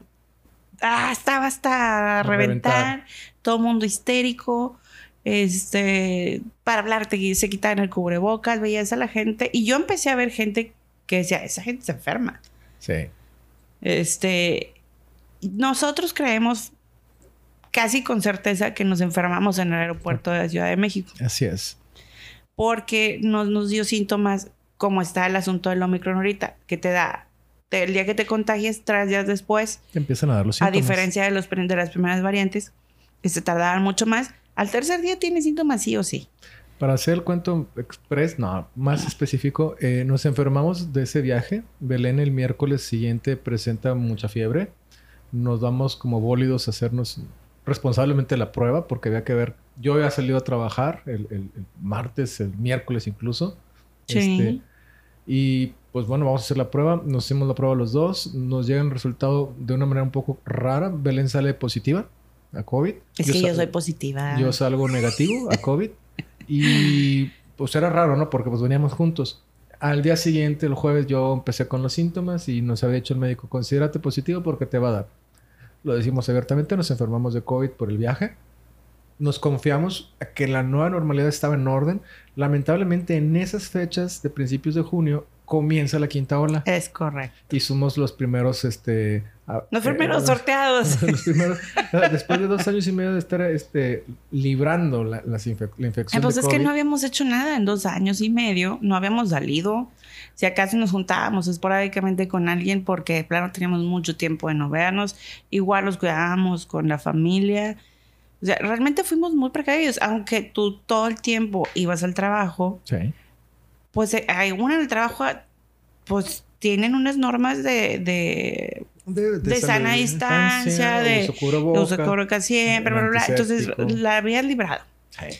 Nos confiamos. Y aquí el detalle. Yo digo, te confías. A lo mejor en otro momento. Ahora sí tengo que, otra cosa tengo que decir. No, nos enfermamos en Cancún No, nos enfermamos En Riviera la Ciudad- Maya. En la Ciudad de México. o en Ciudad de México, aeropuerto o Monterrey aeropuerto. Cualquiera de las dos. Sí. Pero allá no la pasamos bruto.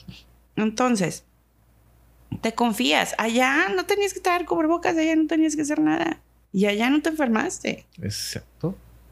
Y acá donde ya te empezaste a tapar y todo el rollo, acá es donde te tienes que enfermar. O sea, realmente no sé, Y seguimos sin saber. no sabemos todavía en qué momento fue el descuido. Y es donde a veces empieza uno a comprender a la gente que se enferma y dice, pero es que no sé ni cómo le, cómo pasó, ¿En qué momento me enfermé? Claro. en qué momento me enfermé. Y te pones y realmente haces una retrospectiva y revisas cada paso hacia atrás. Sí. Una ¿Qué analítica hice? fuerte. ¿Qué hice? ¿Qué hice? ¿Qué hice? Y tu mente se va para atrás. Y dices, pues es que no entiendo a qué horas pasó esto. Sí. Y, y- y, bueno, la verdad es que, como dice Belén, nos creemos habernos enfermado en el aeropuerto de la Ciudad de México, en el aeropuerto de Monterrey. Belén está positiva. Yo al día siguiente empiezo con los síntomas mismos. No, parecidos. Por ejemplo, yo nunca tuve fiebre. Belén sí. sí tuve fiebre. Yo tuve escurrimiento nasal, medio tos. A mí no me dio Tos tos. horrenda, jodida. A los 3, 4 días. Sí. Pues es que se sentía la mendiga tos. Entonces, date, no estés tosiendo, pues no lo puedo evitar. Este, A mí no me dio tos. Eh, de repente, un par de días así como que el cuerpo medio cortadillo, cuatro días, cinco días. Ah, ya. Ya ah. estoy bien, sí. Así como nos sentimos mal, nos sentimos Pues bien. sí, y luego fuimos, nos hicimos la prueba porque ya habían pasado ocho días Y dale y positivo. positivos. Híjole, qué depresión. Sí, sí, es, es frustrante. Dices, bueno, ya me siento bien. Pues ya pasaron siete, ocho días. Vamos a la prueba. Positivo los dos. sí, Oh, porque realmente la incapacidad que te da ahorita el gobierno, el sector salud, son siete días, porque Nada más. Pues ya, o sea, ya no estás contagioso, ya, bye. Lo Pero responsable es salir aún negativo. sigue siendo positivo. Nosotros nos tardamos 13 días 13 días en salir negativo. en salir negativo. Entonces, ahí, ahí se las deja. ¿verdad? Este, eh, efectos post-COVID, este, que es algo que tenemos que platicar. Lo vivimos en, en primera línea. Este, Yo no sé por qué estoy aquí, porque todo se me olvida. Entonces, ¿de qué estamos hablando? yo no he tenido ningún síntoma post-COVID, salvo algo de cansancio al final del día. Que, Ah, sí, da que- mucho que cansancio. llego de, de- de- de la jornada de trabajo, este, ya cerré el día y me empezó a dar por tener un par de siestas de dos horas porque estaba completamente Una cansado. pequeña siesta de dos horas. No es que no me puede despertar. O sea, realmente llegaba a seis, seis y media y dices, ¿sabes qué? Me descanso una horita y de repente es, carajo, ya fueron las ocho, o sea, ¿y a qué horas? A Belén ha estado batallando de repente para la asociación rápida de, conceptos y ideas. Ahorita ya la veo mejor. Al principio sí se notaba un poquito más. Sí, andaba bien norteada. Ahorita ya, ya, ya no tenemos ese tema, pero y sé de gente que incluso tienen por durante más de dos meses este, todavía tos, así este, eh, continua, o sea, no, que no se les ha quitado. Y bueno, pues hay que tener cuidado con todo mira, La verdad es que yo no siento que me he recuperado al 100%. Ay, mira, de hecho ahorita ya ves, ya tengo rato hablando. Entonces empiezo así a sentir la garganta molestona. Este, de repente hay momentos donde me siento un poco mormada. Este, la verdad las cosas, muchas cosas se me olvidan. Los nombres que por sí ya eran un problema para mí, los nombres de personas se me van. Este, pero sí había cosas que así como cuando vas y al refri dices a qué venía, pero para muchas cosas. Entonces, ya, fuera de lo normal. Y, y, estoy en grupos de, por ejemplo, en grupos de fotógrafos que están pues alrededor del mundo, en donde hay gente de todas partes del mundo. Este, y todos dicen que se les olvidan las cosas. Ah, qué caray. O sea, como que es un síntoma que se te queda. Que dicen que como unos tres meses Vamos a ver si dentro de unos tres meses dejo de estar medio mensa y ya me acuerdo de las cosas. Mira, a final de cuentas, los invitamos a que sigan cuidándose. En el caso de enfermarse, sigan todas las indicaciones de los médicos. Hay medicamentos para tratar las, este, las molestias como tal. Eventualmente yo creo que las farmacéuticas van a liberar los antivirales que ayudarán mucho para que sea un poco más corto. Eh, después de salir negativos, manténganse también con ciertos cuidados, no se confíen de que ya salieron negativos. Y se supone que la variante que mencionaba Belén puede reinfectar otra vez. Hay que tener. El centauro. El centauro puede ser. No sabemos, como muchas variantes que antes se mencionaron como la Deltacron, que era de Omicron con Delta. Esa daba miedo. Daba miedo, pero no prosperó. Simplemente fue una pequeña variante y, y no logró tener la capacidad de propagación como la han tenido otras al final de cuentas, cuídense. Es el consejo más sano y bueno, pues vamos acercándonos al, punto de las conclusiones. De todo lo que hemos platicado, Belén, ¿qué te gustaría decirle a nuestros escuchas? Bueno, yo quisiera... Ya se me olvidó. Ah, no es cierto. No, lo que yo creo es que esta experiencia es única en la historia. Ya saben que para mí la historia es maravillosa y nunca habíamos pasado por una situación así.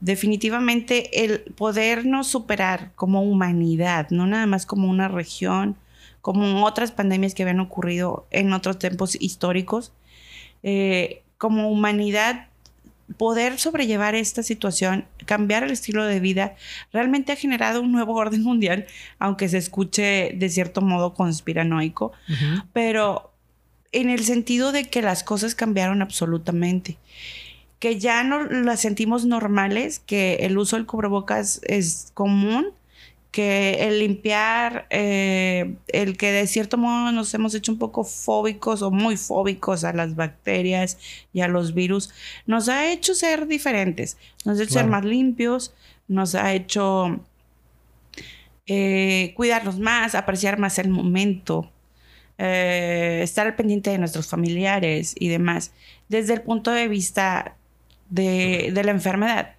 Pero también, por otro lado, hemos tan progresado en cuanto al uso de la tecnología. Nos estamos empezando a emparejar en cuanto a que antes decían las personas mayores no, no, lo, no pueden usar la tecnología porque se les es complicado. Y ahora pues está bien clarito que sí la pueden sí se, sí se, han ido adaptando por necesidad al uso de la tecnología. Hemos avanzado mucho en cuanto a nuestras habilidades. No nos hemos detenido. Al final de cuentas, el ser humano busca la manera de progresar. Entonces, por ejemplo, a pesar de que ahorita nuestra niña se nos enfermó después, este, ahorita está malita y, y la estamos cuidando, también nosotros nos estamos cuidando y es algo que, yo creo que va a persistir durante mucho tiempo. No sé cuánto dure este, esta, esta decir, entre olas. Eh, aprender a disfrutar esos momentos. Cuídense porque no sabes quién es el que sigue, no sabes en dónde lo va a agarrar. Este, y aunque estés vacunado y aunque te acabe de dar la enfermedad, siempre estás en riesgo de volverte a contagiar y que las cosas se compliquen. Entonces, creo que debemos seguirnos cultivando. Creo que, que debemos de seguir siendo responsables. Sobre todo eso, ser responsables de que eh, si estás enfermo, no salgas, no expongas a las demás personas. Y trata de que si sabes que una persona está enfermita en tu casa, aunque esté en tu casa, eh, tengas cuidado. Manejar las restricciones, la manejar sana distancia, la sana distancia y todo. Pero sobre todo que aprendes, aprecies a disfrutar la vida. No sabemos cuánto tiempo vamos a estar encerrados. Por ejemplo, ahorita que nos empiezan a tocar las nuevas restricciones, porque se vuelve a echar para atrás por el nivel de contagios, aunque sabemos que no es una enfermedad tan letal en este, en este caso. Vuelves a dejar de ver a tu familia, vuelves a tener miedo cada vez que, que, que empieza una ola. Entonces, eso no va a pasar y todavía nos faltan, no sé si más variantes o otras pandemias. Es correcto y que bueno, al final, el momento que tengas para disfrutar la vida, a tu familia, a tus seres queridos, lo aprecies. Excelente, Ellen. Muy, muy buena reflexión de tu parte, una buena conclusión del episodio. Yo les quiero comentar que aunque pareciera que está todo en orden, hay que seguir cuidándose, como lo menciona Belén. Eh, ha sido un episodio en lo personal complicado por tener que platicar un montón de, experiencias que tuve que vivir personalmente. Eh, el mundo cambió. Ya no va a regresar a ser el mismo. El que regrese será una versión distinta. Espero que sea una versión mejor. Espero que eh, de una u otra forma, como humanidad, como personas, salgamos adelante, logremos superar nuestras pérdidas y logremos mejorar como, como individuos, como humanidad, al final de cuentas. Lo lógico es seguir los casos a, los expertos, a los científicos, la ciencia, los, todos esos héroes que están atendiendo a marchas forzadas, cómo sacar una nueva vacuna, cómo sacar un nuevo tratamiento. El mundo no se va a detener. No. no se detiene para nadie ni por nadie. Pero no quiere decir que vivamos con miedo. Hay que ser inteligentes. Aquí el que gana es el que es inteligente, no es el que tiene más miedo. El miedo no lo vas a dejar de sentir el miedo no va a dejar de rondarte, pero no le des el suficiente espacio. Hay que sobreponernos a nuestros temores, por más difíciles que hayan sido las pérdidas, lo digo con experiencia de pérdida. Y bueno, este ha sido el episodio número 20, un episodio que en lo personal este, me ayuda a sacar muchas cosas que traigo yo este, rondando en el corazón, en mi mente, en mi persona. Este, un viaje interesante el que hemos hecho en estos 20 episodios, en este excelente proyecto que es una cosa lleva a la otra. Que inició precisamente por la pandemia. Que inició entre pláticas de pandemia. Es el resultado de, platicar mucho, mucho, mucho, Belén y yo, y querer compartir nuestras historias. Han sido 20 episodios buenísimos. Vamos a hacer un ligero break, tal vez de un mes, en lo que preparamos la segunda temporada del, de, de este subpodcast favorito. Es su podcast favorito, lo tenía que decir en algún momento. Vamos a profesionalizarlo más, vamos a tener mejor difusión, vamos a tener contenidos de muchísimo mayor calidad a través de todas las investigaciones que estamos haciendo, llevándoles temas de bastante interés. Y bueno, este Belén. Pues nada, estoy muy contenta de haber terminado esta primera etapa. Llegamos, ahora sí que se nos acabó el 20 en el episodio 20. Eh, queremos hacer cosas mejores para ustedes. Nos ha gustado mucho la respuesta. Por favor, si les gusta nuestra manera de platicar, compártanos, eh, denos like, coméntenos. La verdad es que a todos, a todos, le, todos los comentarios que nos llegan eh, por todas las vías son recibidos y tomados en cuenta.